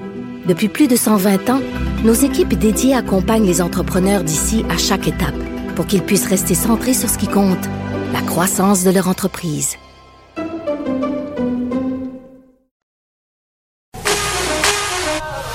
Pour elle, une question sans réponse n'est pas une réponse. Geneviève Peterson. Cube Radio. Le, le commentaire de Danny Saint-Pierre, un chef pas comme les autres. Salut, Dani. Oh, oh, oh, bonjour! Bonjour. Oh! Suis, oui, bonjour, oh, comment ça va? ça va bien.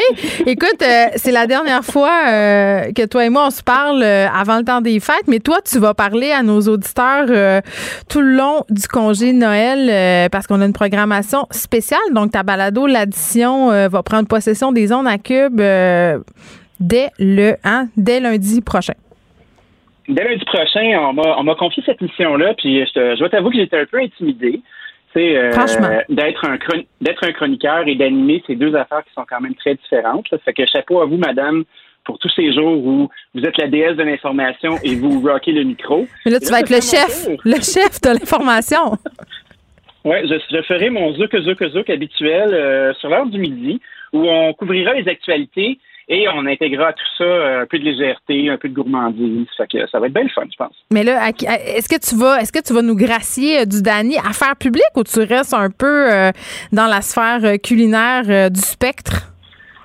Ben tu sais, moi, ce que j'avais envie de faire, là, c'était euh, c'était de prendre mon journal, puis de faire le tour du journal avec des choses qui peuvent euh, être d'intérêt, puis de d'en discuter. Un peu comme la, la belle tradition de radio de nuit, là, tu sais, euh, d'ouvrir les lignes, d'avoir des discussions, euh, de parler d'enjeux, culinaires ou pas, tu sais. Moi, j'ai un, j'ai un gros pied dans le hard news dans la vraie vie, où euh, j'ai envie de couvrir des trucs, j'ai envie de, de m'informer, j'ai envie de poser des questions. Je pense que ça va être une belle occasion de le faire dans ces temps de réjouissance. Non, mais Les gens Dani- sont pas endormis. Oui, en même temps, euh, j'espère quand même. j'ai- j'ai- Tu sais, j'ai quand même, la barre est quand même haute là. J'ai, j'ai quand même beaucoup d'attentes par rapport à toi, à l'animation euh, sur l'heure du midi pendant le temps des fêtes. euh, et notamment, l'une de ces attentes-là euh, que j'ai, c'est euh, à propos des restants de dinde. Là. Tu sais, je me demande vraiment si tu vas nous accompagner là-dedans parce que, euh, pour vrai, puis là, je niaise même pas. Tu sais, avant le temps des fêtes, on cuisine en fou. OK? On, puis si ça nous réconforte, puis là, c'est pas parce qu'on nous a interdit de se réunir qu'on fait autrement. Là, moi, je vois mes amis, euh, euh, les photos, là, ça se promène, ces médias sociaux. Tempête, comprends-tu? Ah ouais, moi, je t'ai parlé de mes sans-beignes, des gens qui font des pâtes à viande, des tourtières, des pains sandwich, name it. Mais on va être juste quatre. fait qu'à un moment donné, qu'est-ce qu'on va faire avec tout ça? Ben, ce que ce que j'inviterais nos auditeurs à faire, là, si, euh, si jamais ils passent euh, par là à cette heure-là, c'est de donner un coup de fil puis de me mettre au défi, euh, que je devienne euh, le Grégory Charles des fourneaux. Et puis euh, Ça, ça veut dire que quoi? Ça veut dire que tu brasses, que tu fais cuire, puis que tu fais la vaisselle en même temps? Ben moi, tout ça sans dormir, les yeux ouverts avec des cure-dents, puis en chantant une belle chanson de gospel. Ça va être fameux. Mais ceci dit, ceci dit, euh, moi j'aime bien être mis au défi. Puis on fait quoi avec euh, du pâté à viande? On fait quoi avec des restants de dinde? On fait quoi avec qu'est-ce que j'aime? qui a encore les formes de canne, là, tu sais? Sais-tu qu'est-ce Oui. que j'aime avec les, euh, les restants de pâté euh, à la viande? Moi, Non, j'aime ça me sacrer une pointe au déjeuner. Deux œufs, deux œufs bacon, petite pointe de pâte à viande, des pétates, puis du ketchup. Il me semble que mon hangover est, peut, pas, peut pas être mieux servi. Si on était ensemble, tu verrais mon œil se mouiller, d'être un peu ému. T'es ému? Puis te dire comme, wow, toi, tu connais ça. puis du pâté à viande, là, c'est nécessaire aussi. Tu sais, on est souvent en train de valoriser la tourtière, toi et moi, en disant que c'est euh, quelque chose de noble et d'unique, c'est vrai. Mais des pâtés à viande random, là, ça le fait. C'est excellent, mais je veux qu'on mette des choses au clair. Danny, mon petit chouchou, écoute-moi. Parle-moi, parle-moi. Je pense qu'on va être d'accord. Puis je pense que Monique va être d'accord.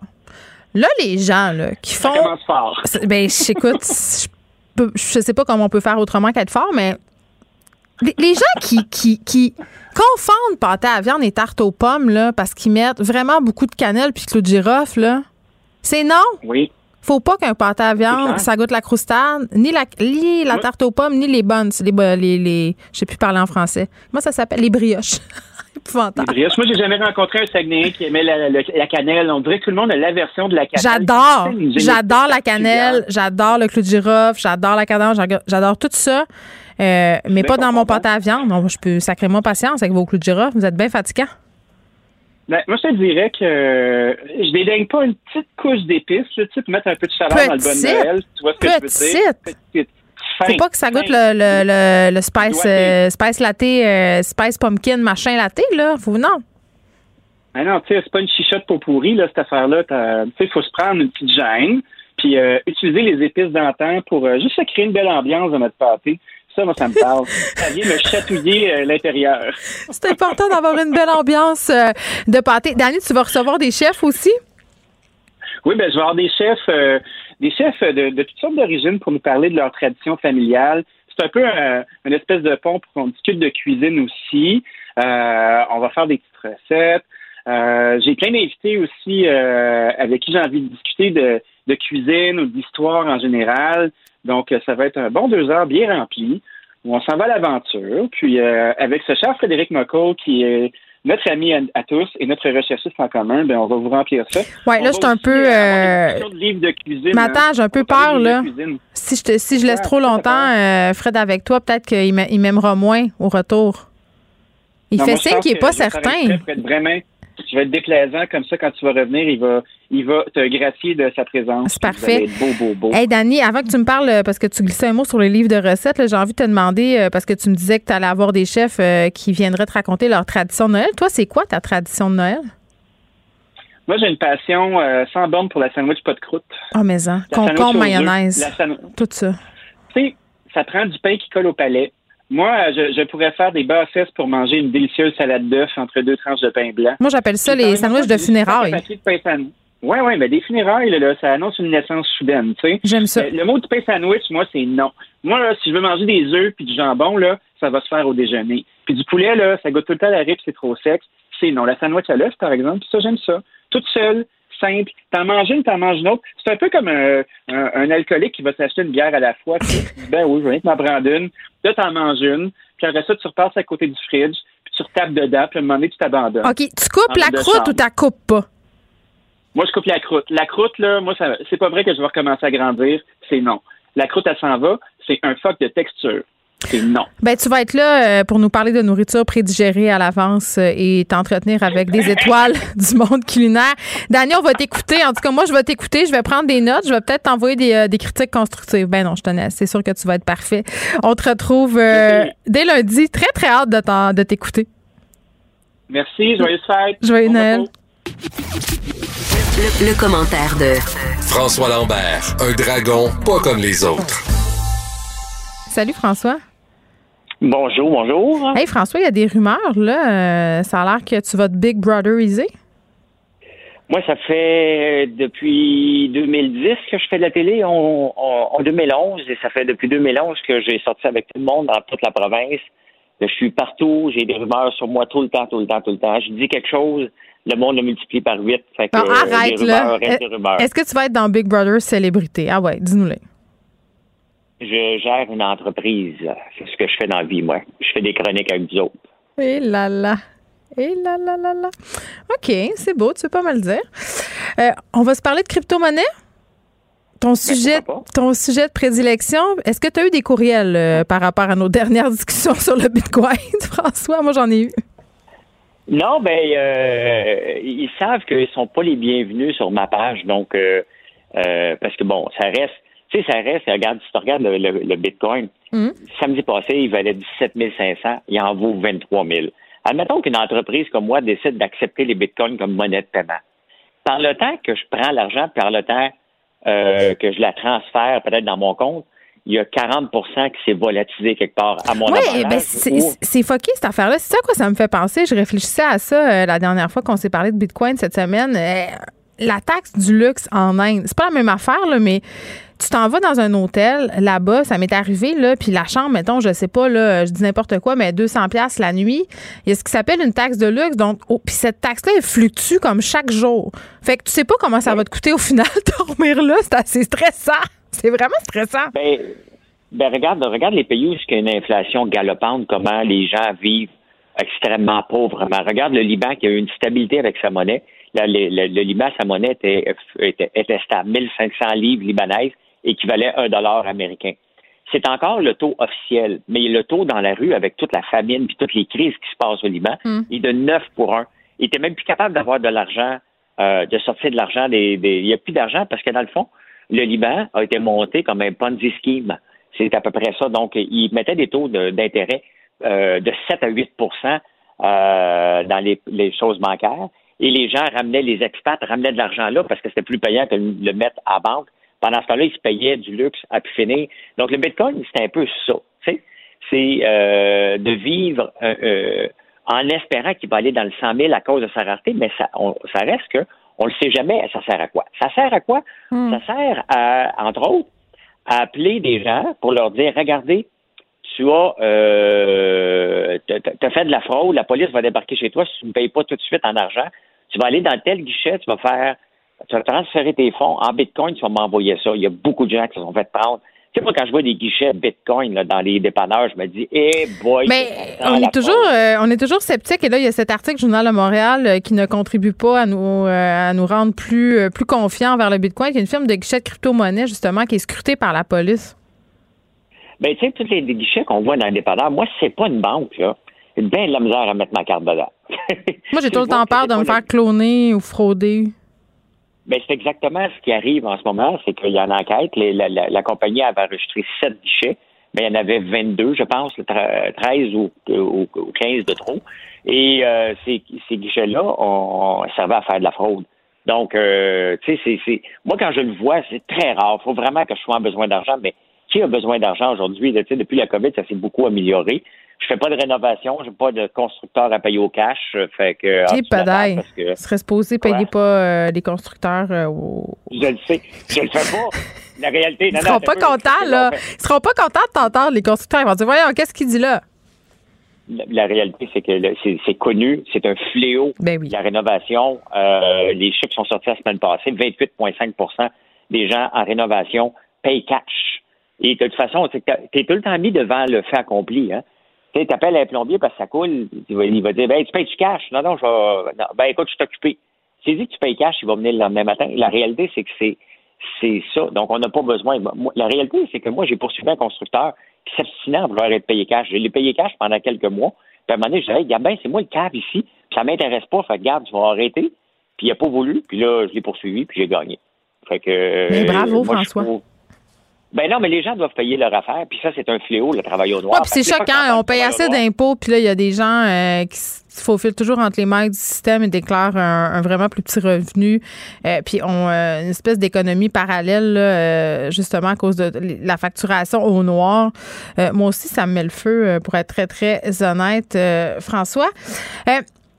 J'avais envie, euh, je niaisais ce matin, je disais à Fred, je disais, demandons à François de nous faire une rétrospective euh, de l'année de M. Fitzgibbon parce que euh, il est encore un peu dans l'eau chaude, notre bon ministre, euh, partenaire embarrassant euh, dans une entreprise euh, qui a des intérêts, euh, notamment, euh, je pense qu'ils font une pièce qui est utilisée par le gouvernement chinois pour filmer, mais filmer euh, dans des entreprises où euh, on fait du travail forcé.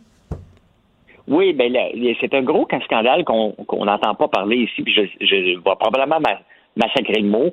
C'est les Ouïghours. Le yogourt, Les, les, les Ouïghours. Nous, on en a parlé euh, plusieurs fois à l'émission, puis la première fois qu'on en a vraiment entendu parler euh, de façon un peu plus mainstream, là, euh, c'est quand c'est lors de la sortie du film Moulin, tu sais, qui a été produit par les studios de Disney, qui a été tourné pas loin de la région où il y a beaucoup de ces camps de travail où travaillent contre leur gré finalement les communautés, la communauté ouïghour qui est dans le fond c'est une minorité musulmane en Chine et moi je dis de travail eux disent pas ça comme ça là, mais vraiment des atrocités euh, sont commises là-bas, des gens qui disparaissent. Euh, Moi j'ai parlé euh, ici aussi à l'émission d'un trafic d'organes, des gens qui se font prélever un rein, c'est envoyé un peu partout dans le monde. Donc c'est sûr que ça paraît pas bien d'être impliqué dans ce type d'opération là pour un ministre. Non, puis la plupart des entreprises, la plupart des pays ont arrêté de vendre des, euh, des biens aux entreprises qui sont impliquées là-dedans. Mais lui, en a ce qu'il savait, c'est ça la question quand même. là. Il savait- Est-ce qu'il savait ça? Ben, pff, c'est drôle parce que le ministre, euh, tu sais, le- le- cette entreprise-là, Immervision, les autres se sont dit, je vais aller chercher des gens à un moment donné qui vont être ministres quelque part, puis je vais les amener comme investisseurs parce que euh, je vais le massacrer encore son nom, Champagne, le ministre Louis Pierre Philippe, euh, Champagne, euh, le ministre euh, du développement international euh, peu, au fédéral. Euh, c'est Champagne. un, mais petit, un petit. Louis-Philippe Champagne. Tu me fais un petit génie en herbe, là, François. Et lui aussi est impliqué dans Immervision. Ouais. Il a vendu ses parts. Lui, c'est drôle, il les a vendus facilement. Fitzgibbon n'est pas capable de les, vendre. Mais techniquement, les gouvernements n'ont pas le droit de vendre à ces gens-là, à ces compagnies-là. Et Fitzgibbon est encore pogné là-dedans. Non, mais lui, il dit qu'il essaye de vendre puis il n'est pas capable. Ben, ça dépend. Moi, si j'ai une compagnie qui en vaut 10 millions, puis je dis, moi, je vais avoir 100 millions, c'est facile de dire, je suis pas capable de les vendre si tu vas avoir un prix qui n'est pas le prix du marché. Hein? Euh, c'est sûr que c'est difficile quand c'est pas une compagnie qui est cotée à la bourse, mais le ministre euh, fédéral était capable de les vendre. À un moment donné, tu dois choisir. Tu dois choisir, est-ce que je veux être ministre ou je veux, je veux faire une passe d'argent avec Immervision? Choisis ton camp, mais entre les deux, tu ne peux pas. Et combien de fois qu'un ministre peut être tout le temps pris dans l'eau chaude? Puis là, la, la réalité, là, combien de temps euh, François Legault va être capable de le défendre encore parce que. Ben là, ça paraît mal au point de vue international. Hmm. Peut-être que c'est local, mais là, c'est un ministre qui est impliqué dans la vente de produits euh, pour... euh, C'est pour filmer, c'est des caméras de surveillance. C'est ça, mais pour filmer des cas de concentration, alors que les pays ont banni les entreprises qui Hmm. font ça. On- donc, je ne sais pas combien, tu sais, parce que là, la réalité, c'est qu'on on découvre un scandale, puis là, les journalistes commencent à gratter, puis à un moment donné, tu finis par en trouver d'autres. Euh, c'est le bureau d'enquête qui, a, qui a trouvé ça. Hmm. Oui, puis ils sont, sont bons, le bureau d'enquête euh, du Journal de Montréal. Honnêtement, là, c'est pas parce que ça, ça appartient à Cube. Moi, euh, je je suis en peine le matin quand le Journal de Montréal arrive pas le premier. C'est mon journal que je veux lire parce que je trouve qu'il y a des belles enquêtes. C'est pas des affaires complètement farfelues. C'est vraiment, euh, puis c'est intéressant. Puis, euh, ben, à un moment donné, euh, François Legault va, vouloir va, va devoir dire à Frédéric Débène, écoute, garde, tu vas y vendre à perte ou il faut faire que tu t'en ailles. Je peux plus te protéger, là. Je pense plus qu'il peut le protéger, là. Il, il a tiré sa loque, là. Ben oui, puis j'ai l'impression en même temps, euh, François, que son attitude n'aide en rien. On l'a vu là, par rapport à la commissaire à l'éthique. Euh, il est assez cavalier dans son ton. euh, avait l'air de dire, ben il avait même pas l'air de dire là. Il lui a carrément dit, ben écoute fais-le ton blâme. Il avait l'air d'en avoir un peu rien à foutre. Ben, il a l'air à dire, tu sais, puis, tu sais, c'est pas une attitude qu'on doit avoir en Hmm. politique. Il a l'air à dire, écoute, ben, Ben, c'est ça, moi, tu l'as dit, là, euh, bureau d'éthique. Tu l'as dit, euh, il va, toi? va falloir qu'il fasse un choix entre le monde des affaires et le monde de la politique. François, je vais te souhaiter euh, joyeuse fête. Prends soin de toi. Je sais pas qu'est-ce que tu as décidé par rapport à ton party de famille dans ta cafétéria, là, mais bref, amuse-toi et sois prudent. Merci. Pendant que votre attention est centrée sur vos urgences du matin, vos réunions d'affaires du midi, votre retour à la maison ou votre emploi du soir, celle de Desjardins Entreprises est centrée sur plus de 400 000 entreprises à toute heure du jour. Grâce à notre connaissance des secteurs d'activité et à notre accompagnement spécialisé, nous aidons les entrepreneurs à relever chaque défi pour qu'ils puissent rester centrés sur ce qui compte, le développement de leur entreprise. Une radio pas comme les autres. Geneviève Peterson. Une animatrice pas comme les autres. Cube Radio. Cube Radio. En direct à LCN. Et on retrouve Geneviève Peterson et les euh, auditeurs de Cube Radio. Euh, bonjour Geneviève. Salut, Michel. Salut. Alors, dès que M. François Legault a annulé la possibilité de se réunir à Noël, il y a, beaucoup de gens qui se sont dit que, bon, on ne pourra pas faire de- de fête ici, on va aller dans le sud. Et quand on regarde les images de ce qui se passe à l'aéroport, c'est quand même assez étonnant. hein.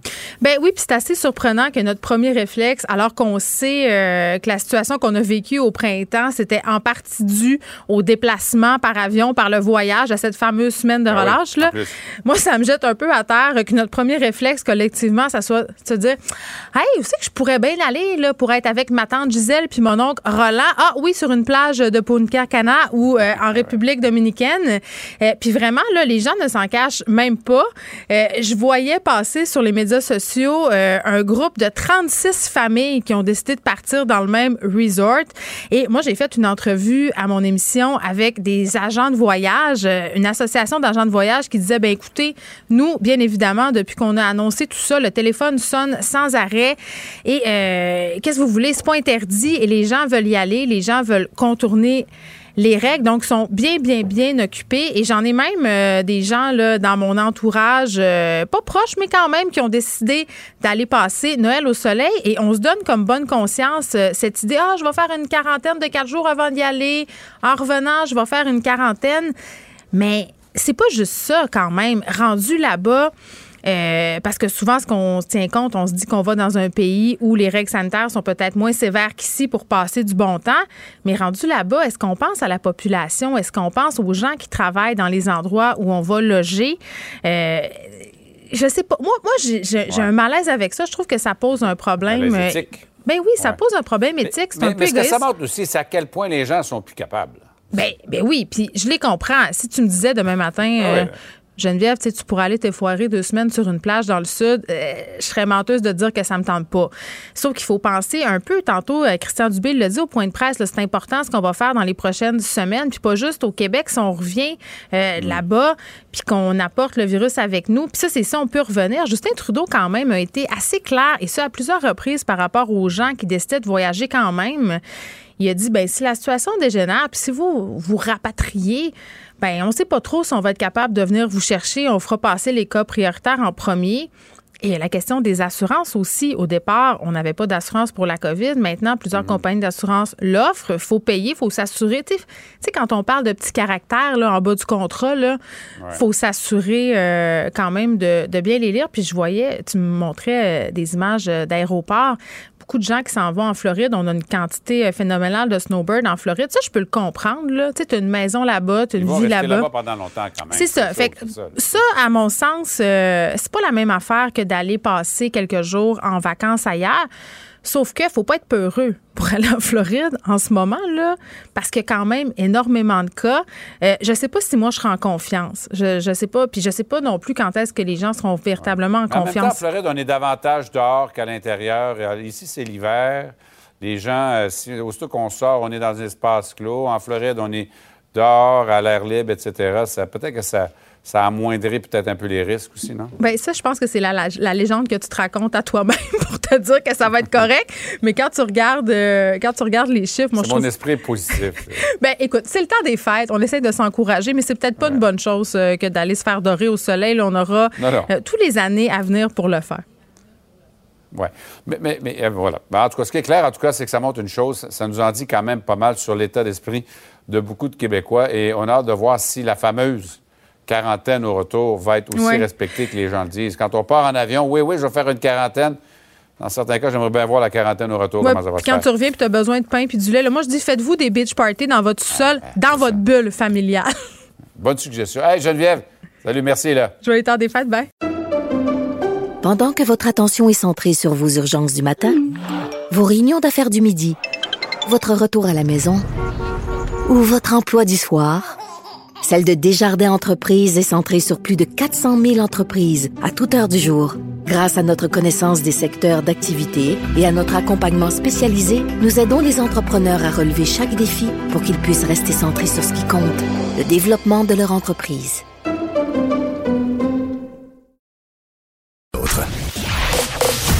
Vous écoutez Geneviève Peterson. Cube Radio. On est toujours en attente de ce verdict concernant euh, l'histoire d'Éric Salvaille. euh, j'écrivais euh, ce matin dans le journal de Montréal. On a eu une grosse semaine là, par rapport aux accusations d'agression sexuelle. Rappelez-vous, là, Harold Lebel, député du Parti québécois dans la région de Rimouski, qui a été arrêté, promis de comparaître le 11 janvier prochain, euh, soutenu hier dans un communiqué euh, qu'il n'avait rien à se reprocher. On a eu Gilbert Rozon euh, qui a été accusé et moi, comme pour couronner le tout, j'avais décidé cette semaine de regarder la série documentaire sur l'arrestation et le procès de Dominique Strauss-Kahn qui s'est terminé aussi par un acquittement cette semaine. Puis là, ben, on attend de savoir qu'est-ce qui va se passer avec Éric Salvaille, comme je vous le disais. Ça va jouer évidemment sur le doute raisonnable, euh, de la présumée victime des événements qui remontent quand même aussi à loin, hein, comme dans le cas de M. Roson. Euh, Puis c'est la parole de la présumée victime contre la parole de M. Salvaille, la défense qui a soulevé à plusieurs reprises euh, les trous, les incongruités. On a même questionné la présumée victime à savoir combien de boutons sur la chemise de M. Salvaille. Tu sais, ce genre de détails-là.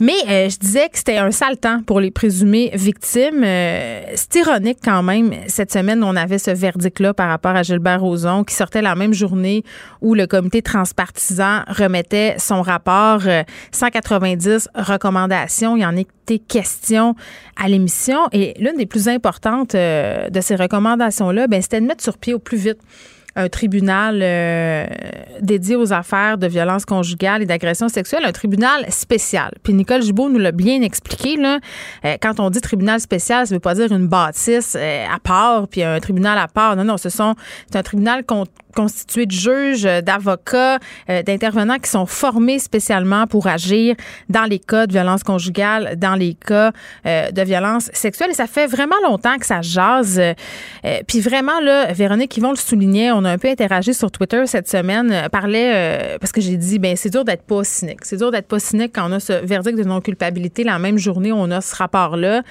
Puis Mme Yvon a dit, il faut pas baisser les bras. Il faut, il faut se rappeler que les 190 euh, recommandations, elles sont audacieuses et que ça va peut-être nous donner cette impulsion d'agir. Puis d'ailleurs, j'espère que le gouvernement Legault va faire preuve d'autant d'audace hein, euh, lors de ses prochains agissements par rapport aux violences sexuelles et à la violence conjugale. Simon Jolin Barrette s'est montré ouvert à la création de ce tribunal spécial à mon émission la semaine passée. Elle attendait les conclusions du rapport. Ben là, elles sont là. Elles sont là, les conclusions euh, du rapport. Donc, on s'attend à une suite très bientôt. Et je sais que ça a découragé bien des gens. Moi, la première, on a l'impression qu'il n'y a rien à faire. On a l'impression que les choses euh, ne changeront euh, jamais. Puis je pense que ce qu'il faut retenir du témoignage d'Annick Charrette, euh, qui a été déboutée en cours contre Gilbert Rozon. Et pour ceux qui n'ont pas trop suivi, là, il y avait un interdit de publication euh, par rapport à la présumée victime de M. Rozon qui a été levé à la demande de cette dite victime. Donc, elle a pris la parole à plusieurs reprises cette semaine avec beaucoup d'aplomb. Beaucoup d'aplomb. Euh, et vraiment, ce qu'elle a dit, c'est qu'il faut continuer à se tenir debout. Il faut continuer euh, de porter plainte. Parce que si on se laisse museler, si on abandonne la justice traditionnelle parce qu'on n'a plus confiance en elle au profit de la justice populaire, bien, en quelque sorte, ce sont les agresseurs qui vont gagner. D'ailleurs, la juge Hébert, euh, qui était sur le dossier de Gilbert Rozon, l'a précisé dans son jugement, euh, croire la victime à tout prix, comme le suggère euh, le mouvement MeToo, ben, c'est bien dommage, mais ça n'a pas sa place en droit criminel. Donc, ce qu'il faut pour faire changer les choses, pour faire changer ce système de justice-là, eh bien, c'est que ce système de justice soit mis devant ses écueils. Puis pour ça, ben, il faut qu'il y ait des gens qui portent plainte, même si c'est pas facile, même si on a l'impression euh, que ça donne rien parce que ça serait vraiment plate. Ça serait vraiment plate que l'acquittement de Gilbert Rozon, celui de Dominique Strauss-Kahn et celui de Yann Gomeshi aussi, là, euh, mais que ça devienne le symbole de l'échec du mouvement MeToo. Geneviève Peterson. Elle réécrit le scénario de l'actualité tous les jours. Vous écoutez Geneviève Peterson. Cube Radio. On retrouve Martin Geoffroy. Salut Martin. Bonjour Geneviève. Hey, Est-ce que je peux me permettre de te dire quelque chose? Ben vas-y, t'es là pour ça. Parce que je t'ai- je t'écoutais euh, sur ta dernière chronique parler de MeToo puis tout ça. Hmm. Et le sociologue en moi avait juste envie d'ajouter quelque chose, c'est que tous les grands changements au niveau de la loi ou des mœurs dans la société euh, sont venus avec des protestations et des échecs répétés. Euh, par exemple, le mariage gay, ça a pris 20 ans avant que le mariage gay euh, soit finalement entériné par la loi, 20 ans de lutte euh, des, des, des gays lesbiennes. Euh, donc, euh, pour les femmes, en ce moment, c'est la lutte est dure, la lutte est longue, mais c'est la seule manière de changer euh, durablement les choses. Et puis l'histoire nous l'a montré. Ben oui, il faut. Mais bon, c'est pas mon sujet d'aujourd'hui, mais je pouvais pas m'empêcher de mettre mon petit grain de sel. Ben, je trouve ça intéressant euh, que tu soulèves le point de vue sociologique. Puis c'est vrai que si on met pas le système de justice devant ces incohérences, si tout le monde se tait encore et justement euh, se dit, ben écoute, il n'y a rien à faire, euh, on n'a plus confiance, ben ça va rester comme ça et c'est surtout ça qu'on ne veut pas. Martin, Et, et oui. c'est- c'est la, le thé- je veux faire un enchaînement, là, si tu Oui, permets, mais c'est la, la thématique d'aujourd'hui parce que nos amis les complotistes, là, c'est ça qu'ils disent, eux, que le système ne fonctionne pas, justement. Oui, mais là, eux gens autres, euh, eux autres, mettons qu'ils ont moins de preuves. Alors, alors ben, ils n'ont ils ont aucune preuve. Mais ce que je veux dire, c'est que les gens qui vont euh, tomber euh, dans, dans les, les théories complotistes, c'est des gens qui, qui ne croient plus à la société, qui s'excluent eux-mêmes de la société. Puis, euh, mais aujourd'hui, je voulais vous parler de euh, quelque chose qui est à la base de toute la pensée complotiste, c'est le biais d'intentionnalité. de Cossé? Alors, j'aime ça quand tu dis ça, Geneviève, de Cossé. Ça me fait je plaisir. à toutes les semaines. C'est juste pour toi. Alors, le biais d'intentionnalité, hein, c'est- des gens qui vont surestimer le rôle des causes intentionnelles. Euh, par exemple, quelqu'un qui, qui va dire, euh, ben, en, en allant à son travail ce matin, il a, il a attrapé toutes les, les lumières rouges. Hein? Il dit, il y a quelqu'un qui m'en veut. OK? Alors, ça, c'est un biais d'intentionnalité parce que euh, c'est le hasard qui fait que tu as tout pogné les, les, les, les feux rouges, on s'entend. C'est un exemple un petit peu caricatural, mais euh, c'est- toujours un peu le souci de rendre cohérent un environnement qui est incertain puis stable, qui va nous amener à attribuer au hasard une intention ou à des individus, en tout cas des mauvaises intentions. C'est comme si tu Puis, plaques euh, un sens sur quelque chose qui en a pas, qui est le fruit du hasard, en quelque part.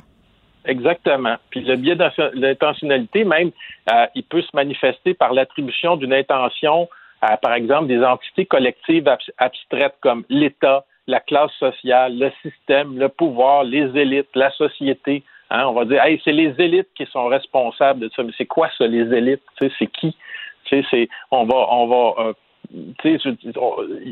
une élite, ça, ça, ça, ça se réunit pas en secret euh, pour dominer le monde. Ben oui, il y a les francs-maçons, ils font ça, les francs-maçons, je pense. Ils font des petites réunions, là. Hein? Ben, les francs-maçons, euh, je veux dire, euh, bon, euh, ils n'ont pas de, de pouvoir euh, comme tel sur la société. C'est sûr que ce- c'est sûr qu'on peut avoir un- dans certains cercles des pouvoirs d'influence, mais un pouvoir d'influence global comme on le représente des fois, ça c'est c'est c'est pas. euh, mais c'est une tendance naturelle là, de chez l'esprit humain.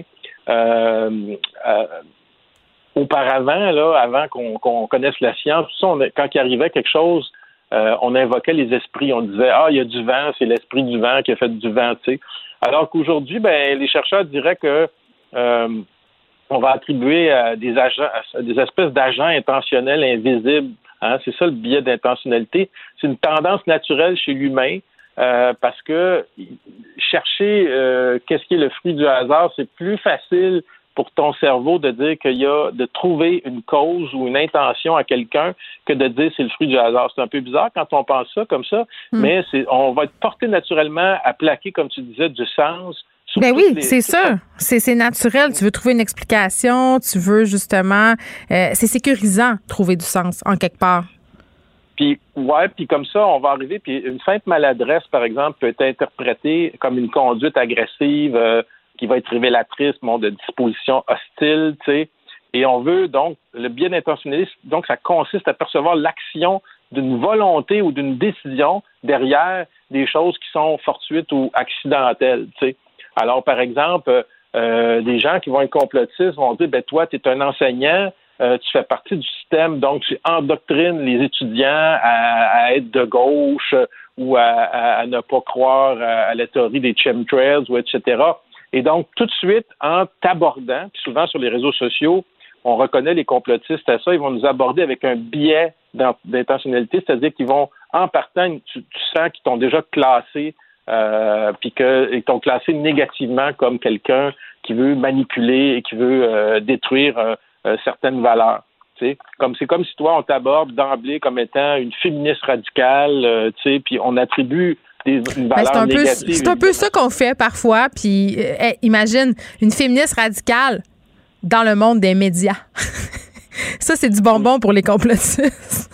Ben oui, ben oui, c'est sûr, c'est c'est du bonbon, mais c'est ça. On t'a même pas rien dit, t'as même pas rien fait encore. On t'a déjà attribué un rôle, on t'a déjà Mais attribué. tout le monde fait pas ça. Est-ce qu'on n'a pas tous des billets euh, d'intentionnalité face aux gens? Par, rapport à certaines professions aussi, on, on a tous des Bien billets. sûr. Bien sûr qu'on a tous des, on a tous en fait des biais cognitifs. Et la problématique, c'est ça qui va nous, nous distinguer les gens, euh, les gens relativement euh, raisonnables, des gens, justement des complotistes, c'est que les gens raisonnables, ils vont prendre conscience de leurs biais cognitifs, tandis que les gens qui, les complotistes, la plupart du temps, savez-vous comment ils se sortent des théories du complot? C'est en prenant conscience de euh, leurs biais cognitifs. Et c'est une des voies d'avenir qu'on est en train d'étudier pour sortir les gens des théories du complot. Donc, si vous avez quelqu'un à votre souper de Noël qui euh, énonce des théories complotistes, ben, au lieu de lui dire qu'il a tort ou qu'il est ridicule ou etc., de le confronter directement, essayez de le faire réfléchir Moi, sur les biais de confirmation, sur les biais d'intentionnalité, etc.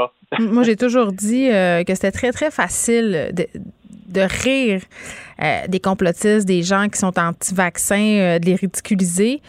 Euh, je pense que c'est beaucoup plus fertile de se poser la question à savoir pourquoi ces gens-là euh, sont tombés là-dedans, puis d'essayer euh, d'avoir un, un dialogue un peu bienveillant. Je comprends que parfois on n'a pas la patience parce que souvent ça vient avec une certaine là. Ils sont très très euh, à cheval sur leurs principes. Puis tu l'as dit tantôt, euh, ils ont tellement des biais d'intentionnalité qui sont tout de suite dans le classement de l'information. C'est-à-dire que si toi tu dis telle chose, c'est forcément parce que par exemple tu fais partie du monde des médias. C'est un exemple. là.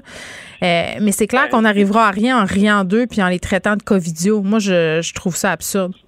Exactement. Malheureusement, il y a beaucoup de journalistes qui le font. Euh, mais, mais euh, aussi, ce qui arrive, c'est que eux, ils cherchent toujours, avec le biais d'intentionnalité, à répondre à la question à qui profite le crime? Hein? Ouais. Ah, il y a- donc, c'est ça. Ils cherchent, un- ils cherchent des boucs émissaires, ils cherchent des coupables à, à, euh, à, à ce que- ce qu'ils appellent euh, la destruction de la société ou, euh, ou bon, la, la, la, la restriction de leur liberté d'expression, etc. Et donc, évidemment, quelqu'un comme toi qui est dans les médias féministes de surcroît, ben, c'est sûr que euh, en partant, tu te fais coller un paquet d'étiquettes et euh, tu peux dire n'importe quoi, tu es déjà euh, jugé. Et, et, et même dans la, la façon d'aborder. Mais moi, ce que je fais souvent quand on m'aborde comme ça sur les réseaux sociaux, ben, c'est au lieu de dire à la personne justement qu'elle a tort ou si ça, ça, j'essaie de la faire réfléchir sur le- les biais, euh, ses biais cognitifs. Je veux dire, Mais comment tu fais ça? Parce que je Ben, sais pas. on- va prendre tes de- trucs. On va prendre tes trucs, Ben, au, lieu de Martin. une, au lieu de faire une affirmation, tu, tu poses des questions à la personne. Tu dis pourquoi vous m'attribuez cette intention-là? Qu'est-ce que, Mm. qu'est-ce que vous savez de moi qui vous permet de dire que euh, je suis de gauche ou je suis fédéraliste? Tu sais, euh, moi, j'ai trouvé ça très drôle parce que très, très, très longtemps, euh, on- euh, parce que j'avais des subventions, par exemple, du fédéral, Mm. on me disait, ben, il est, il est subventionné par Trudeau. Tu sais. Puis me- moi, je riais dans ma barbe parce que je depuis ma tendre enfance, je suis nationaliste. J'ai voté oui euh, deux fois aux deux référendums. Et donc, je posais la question à la personne, puis je disais pas d'emblée je suis nationaliste, j'essayais pas d'y prouver quelque chose, vous voyez, parce que, je, ce que pour qui je vote, ça n'a pas d'importance, c'est pas d'intérêt public, mais en fait, je posais la question qu'est-ce qui vous dit que je suis vraiment fédéraliste, que je suis pour Trudeau, que j'ai voté pour ce parti-là ou ce parti-là? Qu'est-ce Ouais. que vous en savez? Vous me connaissez Puis là, les gens à ce moment-là, la première, la première chose qu'ils qui, qui, qui font quand tu leur poses des questions comme ça, c'est qu'ils ont une certaine dissonance cognitive. C'est-à-dire qu'ils disent Ah bon, vous n'êtes pas comme ça, mais alors euh, est-ce que vous êtes de mon bar? Ben, puis là, ben là, ben, ça n'a pas d'importance de quel bar je suis? Pourquoi tu m'attribues des choses avant?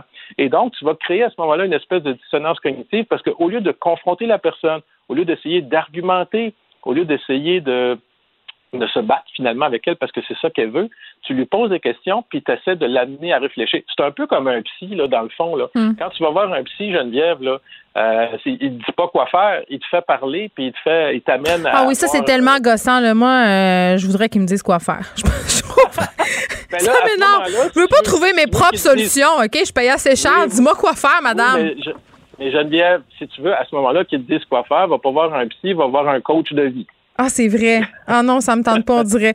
Eh, Martin, euh, écoute, euh, c'est notre dernière ensemble euh, avant le temps des fêtes. Je vais te souhaiter un excellent Noël. Tu vas nous revenir euh, au mois de janvier. J'espère que tu vas prendre le temps euh, de te reposer et j'imagine que tu vas pas briser les règles sanitaires. Tu me parlais tantôt de souper euh, ou peut-être euh, seraient des complotistes, mais on parle de souper dans la Ouais. même bulle, là, évidemment.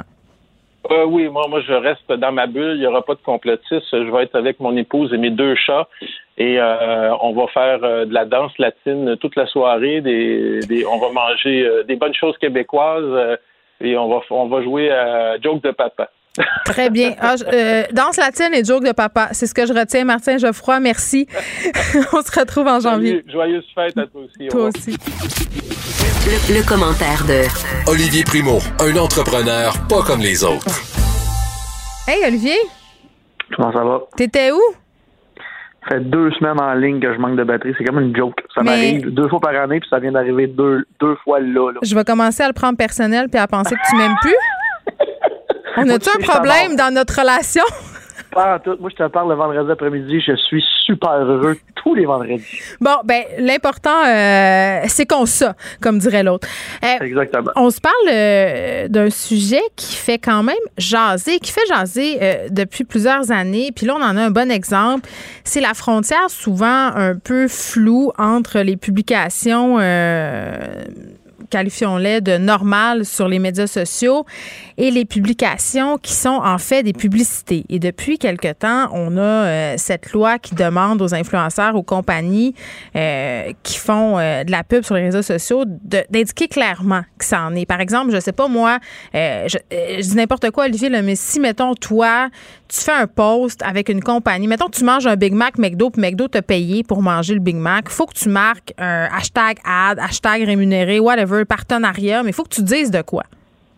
Mais dans le fond, ils demandent ça pour démasquer et essayer de récolter le plus d'argent possible parce qu'il y a beaucoup d'influenceurs qui le déclarent pas, ce qui n'est pas mon cas. Fait que moi, quand j'écris pas hashtag ad euh, dans une con- dans une euh, voyons une collaboration mettons avec McDonald's, Ouais. ils m'envoient quand même une facture puis je paye quand même de l'impôt là-dessus. Eux autres, le gouvernement, ils ont vraiment fait ça pour aller chercher l'argent qui était perdu Non, justement. mais ils en faisaient bien, là. y a- Oui, à 100 Les à 100 influenceurs, il y, a, il y a les pubs, puis il y a aussi les gratuités qui se font donner. Euh, techniquement, ça doit être calculé comme du revenu imposable. Il y en a une couple euh, hein, qui, qui, ça passe parfois en dessous de la table. On va pas se le cacher. Je, je te le confirme. Je te le confirme. Il y en a aussi que c'est tellement des petits montants que ça vaut même pas la Ben peine. oui, Puis tu tu, parles de gratuité. Moi, en fin de semaine, j'ai envoyé une trentaine de poutines. Et j'étais oublié en plus sur ma liste d'envoi, ça, ça, après Noël. Hey, là, là, Olivier, ça se passe vraiment mal. Colin! fait que j'ai envoyé une trentaine de boîtes de poutine, tu sais, qui vaut 4,49. Fait que là, ils vont-tu écrire hashtag ad parce que je les ai pas payés, premièrement? Et Mm. deuxièmement, écoute, ça vaut 5 piastres. Là, ce qui- là la, la- la- la petite tourmente en ce moment, c'est le fameux compte TikTok qui est dirigé par l'agence Cossette qui, là, ce que je comprends bien, est payé par le gouvernement Attends, du attends. Oui, attends. Là, on va. euh, C'est parce que c'est pas tout le monde qui est sur TikTok, là. Euh, Ça s'appelle. euh, Je t'annonce ça, Olivier, c'est pas tout le monde. Euh, Restons pépé. C'est un compte euh, qui était quand même, qui est devenu très, très populaire en l'espace de 48 heures sur TikTok. Et ce qu'on peut voir, c'est des personnes, des aînés, appelons-les comme ça, qui font ce qu'on fait sur TikTok, c'est-à-dire danser, faire des tutos de maquillage, plein d'affaires. Premièrement, c'est c'est vraiment très, très réussi. C'est assez drôle. Oui. Euh, mais euh, là où le bas blesse, justement, c'est que c'est pas clair. C'est une campagne de pub euh, déguisée, entre guillemets. Le client, c'est le gouvernement du Québec et c'est l'agence Cossette qui a réalisé cette initiative-là au profit, justement, du gouvernement. Et, c'est là que ça pose beaucoup de questions. Ben là, comme tu l'as dit, premièrement, là, un gros, gros, gros bravo au gouvernement et à l'agence COSAP. Moi, je trouve ça écœurant qu'est-ce qu'ils ont fait. Mais oui, parce qu'on on se parlait hier avec euh, un spécialiste des relations publiques, puis on disait, tu sais, c'est bien beau marteler le message qu'il faut se faire vacciner, euh, puis le répéter souvent, mais il faut aller là où la désinformation est, sur les médias sociaux, sur ces plateformes-là, puis il faut parler le langage qui se parle là-dessus. Là. Tu vas pas juste sur TikTok faire un vidéo gouvernementale, c'est juste poche, puis le monde soit puis s'en fout. Exactement. Fait que pour ça, il faut leur donner, ils ont fait une très, très bonne job. Mais en même temps, le- ceux qui nous demandent de mettre le fameux hashtag ou peu importe qu'est-ce qu'ils veulent qu'on mette, Ouais. eux le mettent pas. Puis c'est complètement déguisé.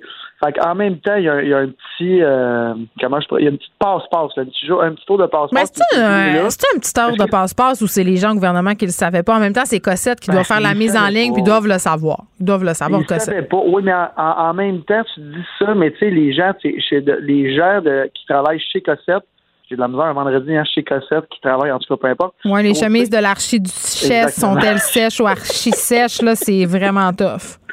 Fait que je pense que les, les personnes qui, qui, qui publient sur ce compte-là ne sont pas des influenceurs et ne sont peut-être pas au courant. Ah, faut Olivier, sérieusement, là. Moi, je suis pas une influenceuse, puis je consomme des médias sociaux, puis tu le sais, puis tu le vois qu'il faut mettre ce hashtag-là. Je peux pas croire que des gens qui travaillent en pub ignoraient Je ça. pense qu'il y a du gros laisser aller là-dedans. Puis je pense que c'était pas. Moi, là, personnellement, quand j'ai vu ça, j'ai dit ça va durer un temps, c'est plus pour, pour faire peur. Et des personnes qui sont au gouvernement, puis pour ceux qui qui, qui, qui comprennent pas, je vais euh, faire un petit cours sur un des hashtags.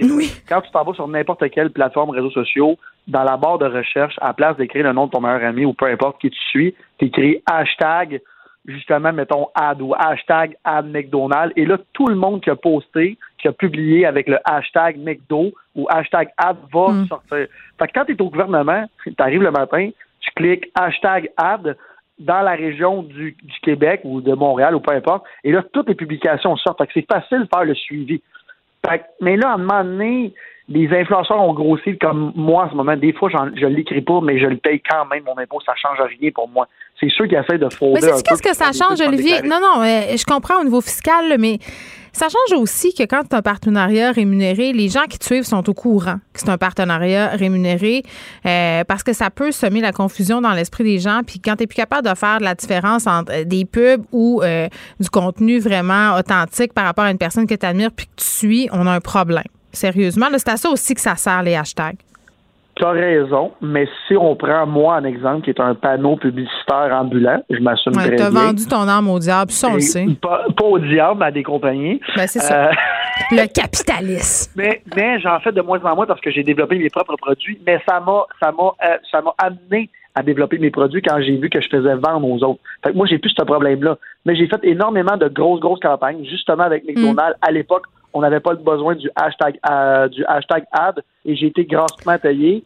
Mais en même temps, Geneviève, je comprends ce que tu dis, mais quand tu me suis, tu t'attends à avoir des, des, des, des collaborations puis tout ça. Ben, moi, peut-être pas si t'as beaucoup 14, 15 ans. Euh, Non, moi, c'est là où ça, j'ai plus de problèmes. Ça, ça, Bref, euh, c'est un, c'est un, c'est un mauvais pas pour le gouvernement, euh, je crois. Puis c'est quand même un compte là, qui s'agrimpe, s'agrimpe. C'est rendu euh, euh, à presque 30 000 abonnés. C'est 12 vidéos. puis Maud Boutet écrivait au gouvernement à savoir, en fait, à l'agence Cossette, à savoir qu'est-ce qui s'en venait. Là. Ça a l'air qu'il y a d'autres vidéos à venir. Est-ce qu'on clarifiera la situation dans les prochaines publications? On va continuer de suivre ça. Olivier, je vais te souhaiter un excellent Noël. Je sais que tu ne contreviendras pas au règles sanitaires. Hein, Olivier? Non, non, non, non, non, je vais essayer. Je vais essayer. Je suis dans mon petit Sainte-Marcel, moi, je vous l'ai dit. Je suis caché en campagne. C'est ça. Prends soin de toi, puis profite euh, de ce temps-là pour essayer de te reposer, puis fais pas trop d'annonces là, sur les médias sociaux. Jamais on se fera pas en janvier, tout le monde. Bye bye. Pendant que votre attention est centrée sur vos urgences du matin, vos réunions d'affaires du midi, votre retour à la maison ou votre emploi du soir, celle de Desjardins Entreprises est centrée sur plus de 400 000 entreprises à toute heure du jour. Grâce à notre connaissance des secteurs d'activité et à notre accompagnement spécialisé, nous aidons les entrepreneurs à relever chaque défi pour qu'ils puissent rester centrés sur ce qui compte, le développement de leur entreprise.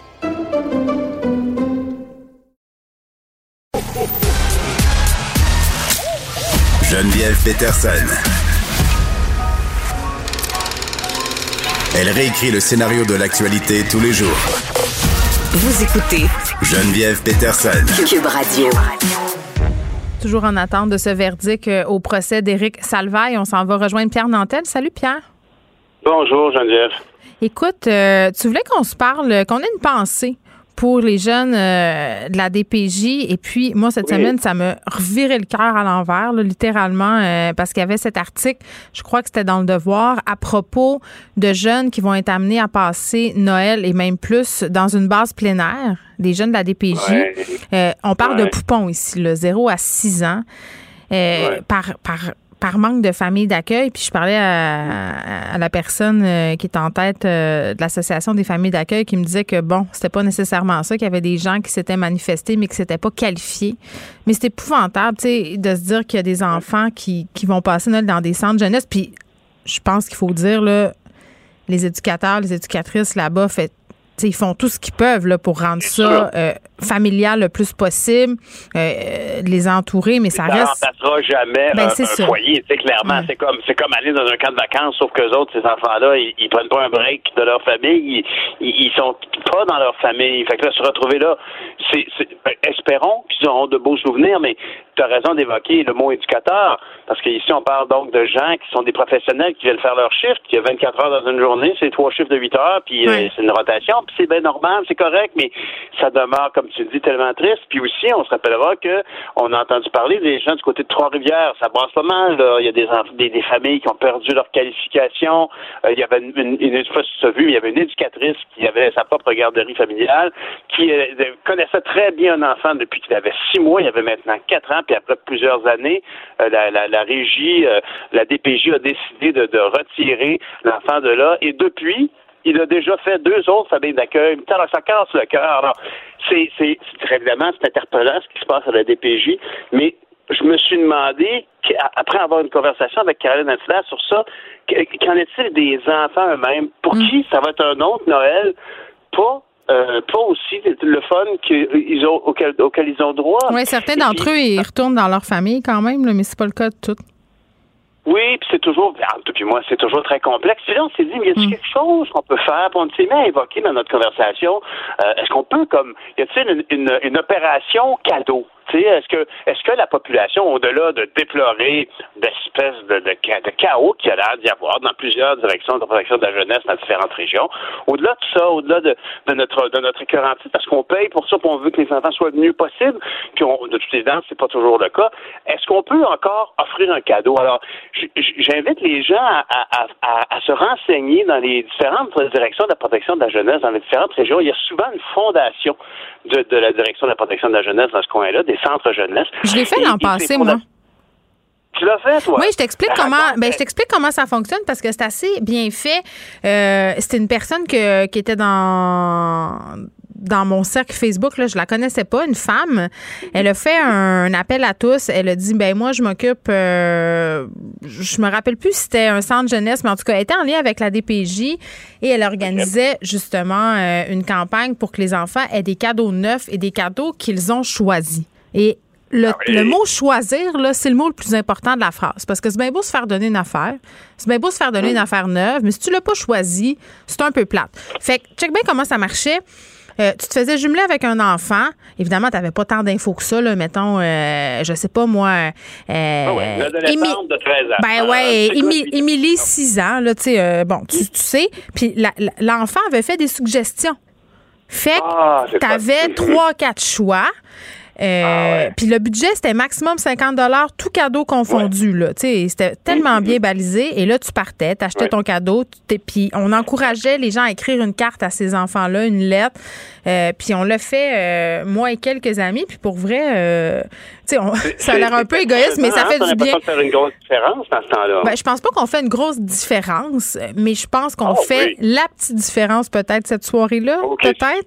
Oui, oui. Ben, c'est une question de perspective, mais c'est certain, en tout cas, que, puis je, je te connaissant, je présuppose que tu as fait savoir à tes enfants que tu faisais ça. Non. Parce que c'est ça le temps. Non? Non, je l'aurais pas dit parce que euh, je voulais pas taper sur le clou parce que moi, je fais cette année, tu me fais penser, je l'ai pas fait. C'est peut-être parce que c'est la pandémie puis j'ai eu pitié. Mais à chaque Noël, mes enfants, euh, vu qu'on rentre des nouvelles affaires, faut en sortir.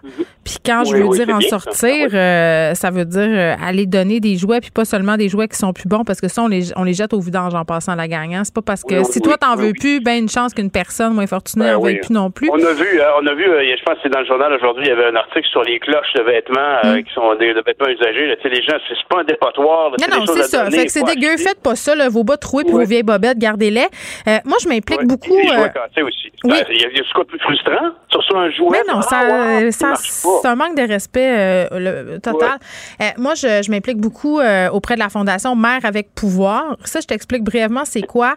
C'est un projet social qui fournisse des logements sociaux à des mères qui n'ont pas personne, c'est-à-dire il n'y a pas d'autres parents, qui ont des enfants, qui ont un projet d'études. Donc, c'est un site, c'est une espèce de village dans Schlager Maisonneuve de coop.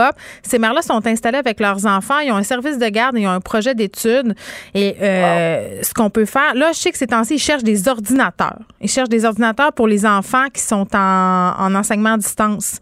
Donc, si vous avez des ordis, là, écrivez ici à Cube si vous voulez aider euh, Mère avec pouvoir. Là, on vous mettra en contact avec eux euh, parce qu'ils sont vraiment à la recherche de ça. Puis, tu sais, c'est pas obligé. Tu sais, si on a un vieil ordi refurbished puis tout ça qui fonctionne pour le traitement de texte, là, puis pour faire euh, du team, ça marche, mais Internet euh, sommaire, non? oui, oui, c'est ça. Fait qu'il y a plein de choses qu'on peut faire euh, comme ça. Puis évidemment, Ouais, euh, donc, faut continuer après Noël, hein? Hein?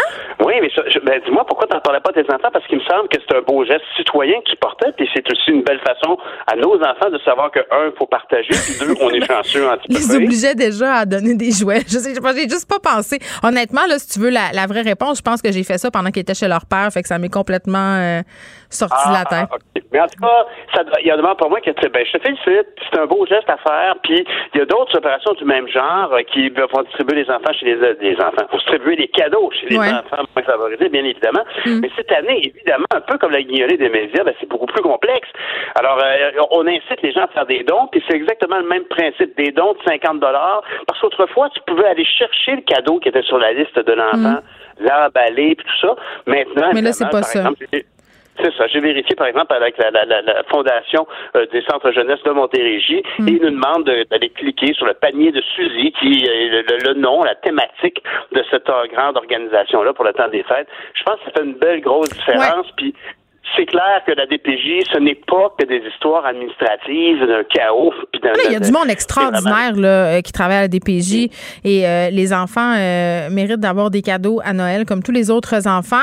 Je donne l'adresse euh, fondation cjm.ca, donc évidemment Fondation du Centre Jeunesse euh, de Montréal, mais vous avez des centres jeunesse dans toutes les régions euh, du Québec. C'est assez facile Et- à trouver sur Internet. Pierre? J'ai appelé aujourd'hui, puis c'est facilement, on m'a- passé aux gens de la fondation. J'imagine qu'il y a une fondation, dans, il y en a une en tout cas du côté de la Mauricie aussi. Ben exactement. Fait qu'on peut trouver. Euh, je te souhaite euh, d'excellentes fêtes. Repose-toi bien. Et porte-toi Merci. bien, passe des belles fêtes. Au Salut tout le monde. Bye. Pendant que votre attention est centrée sur cette voix qui vous parle ici, ou encore là, tout près ici, très loin là-bas, Celle de Desjardins Entreprises est centrée sur plus de 400 000 entreprises partout autour de vous. Depuis plus de 120 ans, nos équipes dédiées accompagnent les entrepreneurs d'ici à chaque étape pour qu'ils puissent rester centrés sur ce qui compte, la croissance de leur entreprise.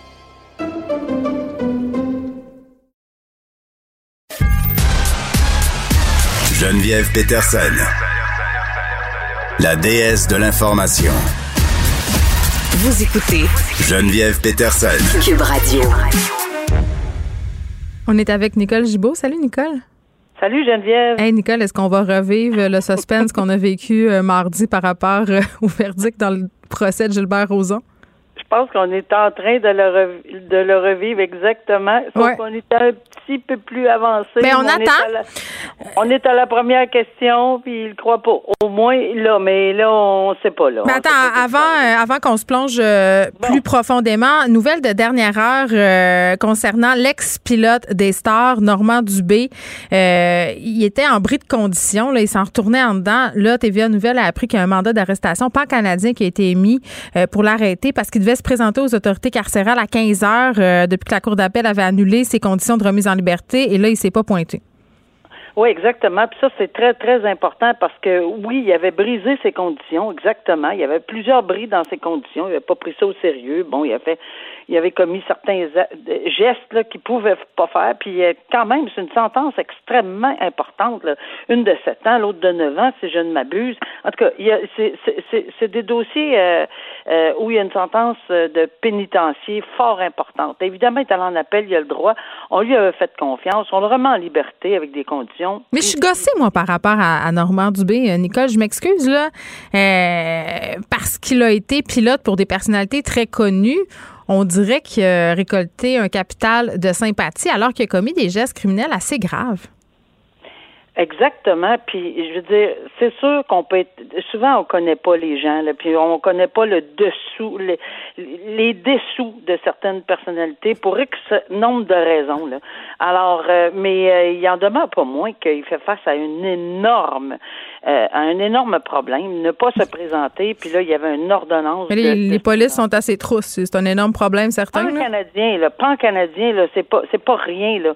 Pour qu'on émette ceci là, c'est parce que c'est, euh, tu sais, on n'émet pas des mandats d'arrestation pan canadien à toutes les secondes lorsque on a, parce que moi j'en ai émis beaucoup de, de mandats d'arrestation dans ma vie parce que les gens n'étaient pas présents à leur sentence là ou à leur décision ou enfin Mais c'était pas, la- euh, c'était pas pan-canadien. Là, ça, on pas- peut se douter qu'il se déplace, M. Dubé. C'est ça Ben, l'affaire. C'est sûr, c'est ça, c'est ça. Et là, ben, il y a pas, il y aura pas de deuxième chance. là. Il va être dedans là pour, euh, c'est sûr, puis il le sait.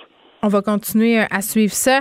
Euh, parlons quand même un peu euh, de comment ça se déroule tout ça là, au procès d'Éric Salvaille. On est encore en attente euh, d'un verdict. Toi, tu as suivi ça pour nous cet après-midi, depuis ce matin, en fait. Nicole, qu'est-ce qui ressort là? Ben, il fait exactement. On, a le même genre de, de scénario qu'avec M. Roson. C'est une analyse très pointue de tous les faits. C'est comme ça. Il faut qu'il analyse tout- tous les faits, tous les, témo- les témoignages, et d'un et de l'autre. Soulève les contradictions de l'un, soulève les contradictions, les invraisemblances de l'un, les invraisemblances de l'autre. Euh, mais ici, j'ai toujours dit euh, qu'il n'y avait qu'il y avait un ingrédient de plus euh, dans ce dossier-là, euh, qui était la contre-preuve. Puis on revient là-dessus rapidement. La contre-preuve, c'est lorsque M. Salvaille a témoigné par choix, parce que c'est un choix, il a en, il en a mis beaucoup. Il a dit que c'était pas le genre de personne à faire ce, ce, ce- ce genre d'acte-là. Et dans la Ben là, il a ouvert une porte, là. On en a parlé souvent, toi puis moi. Il a ouvert la porte de la bonne réputation. une porte de bonne c'est ça. Lui là, il disait c'est impossible parce que moi je ne je fais pas ça dans la vie puis ça se peut pas que j'ai fait ça à M. Duquet parce que normalement je fais pas ça. Or ça ça l'ouvrait grande la porte sur une preuve de mauvaise réputation ce qui est exceptionnel. On fait pas ça, on peut pas faire ça d'habitude. Pourquoi on peut pas faire ça? Parce qu'on peut pas juger quelqu'un sur dans la vie, il a déjà fait des affaires de même. Donc Mais là, c'est du oui-dire en plus. fait. là. C'est vraiment euh, c'est une pente savonneuse.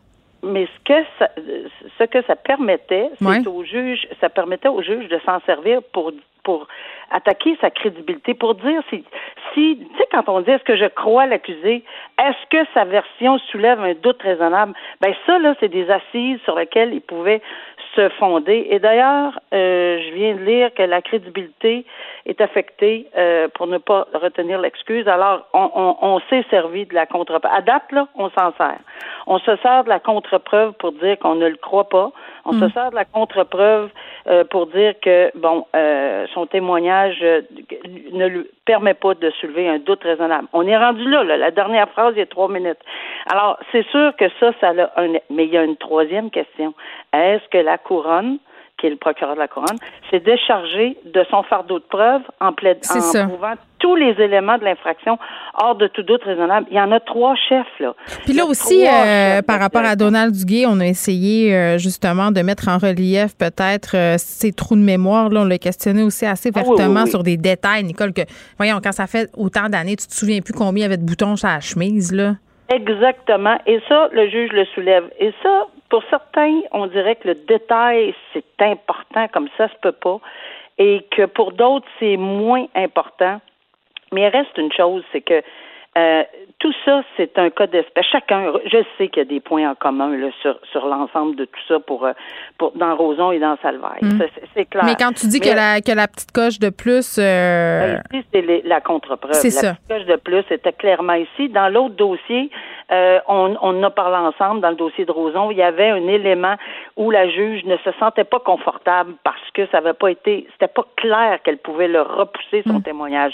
Ça semble un peu plus clair ici, euh, mais on garde une petite gêne parce que le dossier, le, le verdict n'est pas rendu, mais on semble dire qu'on a des éléments euh, pour dire qu'on on peut mettre son, son témoignage de côté à cause de la contre-preuve. Maintenant, je, je, je dis encore que la troisième question n'est pas répondue, qui est aussi importante que les deux autres. Est-ce que le, le, le tribunal, c'est euh, pas le tribunal, mais la, le DPCP, la couronne s'est déchargée en entier de son fardeau de preuve. Sur tous, tous, tous les chefs. Harcèlement, ag- euh, agression sexuelle et séquestration. Ça se peut qu'un seul euh, se maintienne. Ça se peut tous, ou ça se peut pas du tout. N'empêche que si Éric Salvaille était reconnu non coupable, euh, ça serait une dure semaine. Hein, pour euh, puis je veux pas je veux pas présumer de rien là, mais on parlait du message puis on parlait euh, des victimes des présumées victimes. Il y a eu cette euh, sentinelle qui a été tenue devant le palais de justice de Montréal pour soutenir Annick Charrette la présumée victime de Gilbert Rozon. Pff, tu sais s'il est reconnu non coupable je, comprends qu'au niveau du droit il faut faire ce qu'il faut faire là mais il y aura des parallèles comprends. Il y a, il y a certaines. Ben oui, c'est parce qu'on entend les mêmes questions. Ouais. Mais euh, mais il faut vraiment. euh, euh, J'en reviens au fait qu'il faut vraiment faire. Chaque Mm. cas est un cas d'espèce. La le seul lien là, c'est qu'on est en, en matière d'agression sexuelle, oui, euh, mais et qu'on est en matière de dossiers extrêmement médiatisés. Mm. Mais qu'on fait ça tous les jours, il y a probablement 15, 15, plus que ça au Québec en ce moment, dans la même semaine, dans les mêmes circonstances, puis on n'a rien entendu parler. Ben oui, puis je le rappelle parce que c'est trop décourageant le DPCP qui est sorti cet été pour dire qu'il y avait 50% des causes qui étaient portées devant la justice pour agression sexuelle euh, qui se soldaient par une condamnation. là. donc quand même, c'est pas vrai euh, que ça fonctionne jamais. Nicole, merci. Je vais te souhaiter un joyeux Noël. On saura pas hein, c'est quoi le verdict. Je vais laisser ça à Mario Dumont qui suit euh, dans quelques instants. Euh, J'en profite pour remercier Frédéric Mockel à la recherche, Sébastien Laperrière à la mise en onde, euh, toute l'équipe, Maude Boutet, Alexandre Moranville, Luc Fortin. Et bien entendu, je voulais euh, prendre un moment spécial pour vous remercier, vous, les auditeurs, d'être là, euh, d'être là toujours euh, davantage en grand nombre, de m'envoyer vos commentaires, même des fois quand ils sont bêtes, de m'envoyer vos suggestions aussi, vos idées de sujets. Je vous souhaite un excellent Noël. vraiment, là, prenez soin de vous. Ayez du fun pareil. Bonne année. Je vous laisse avec Mario et je vous rappelle qu'on a notre programmation spéciale qui commence le 4 janvier. Cube Radio.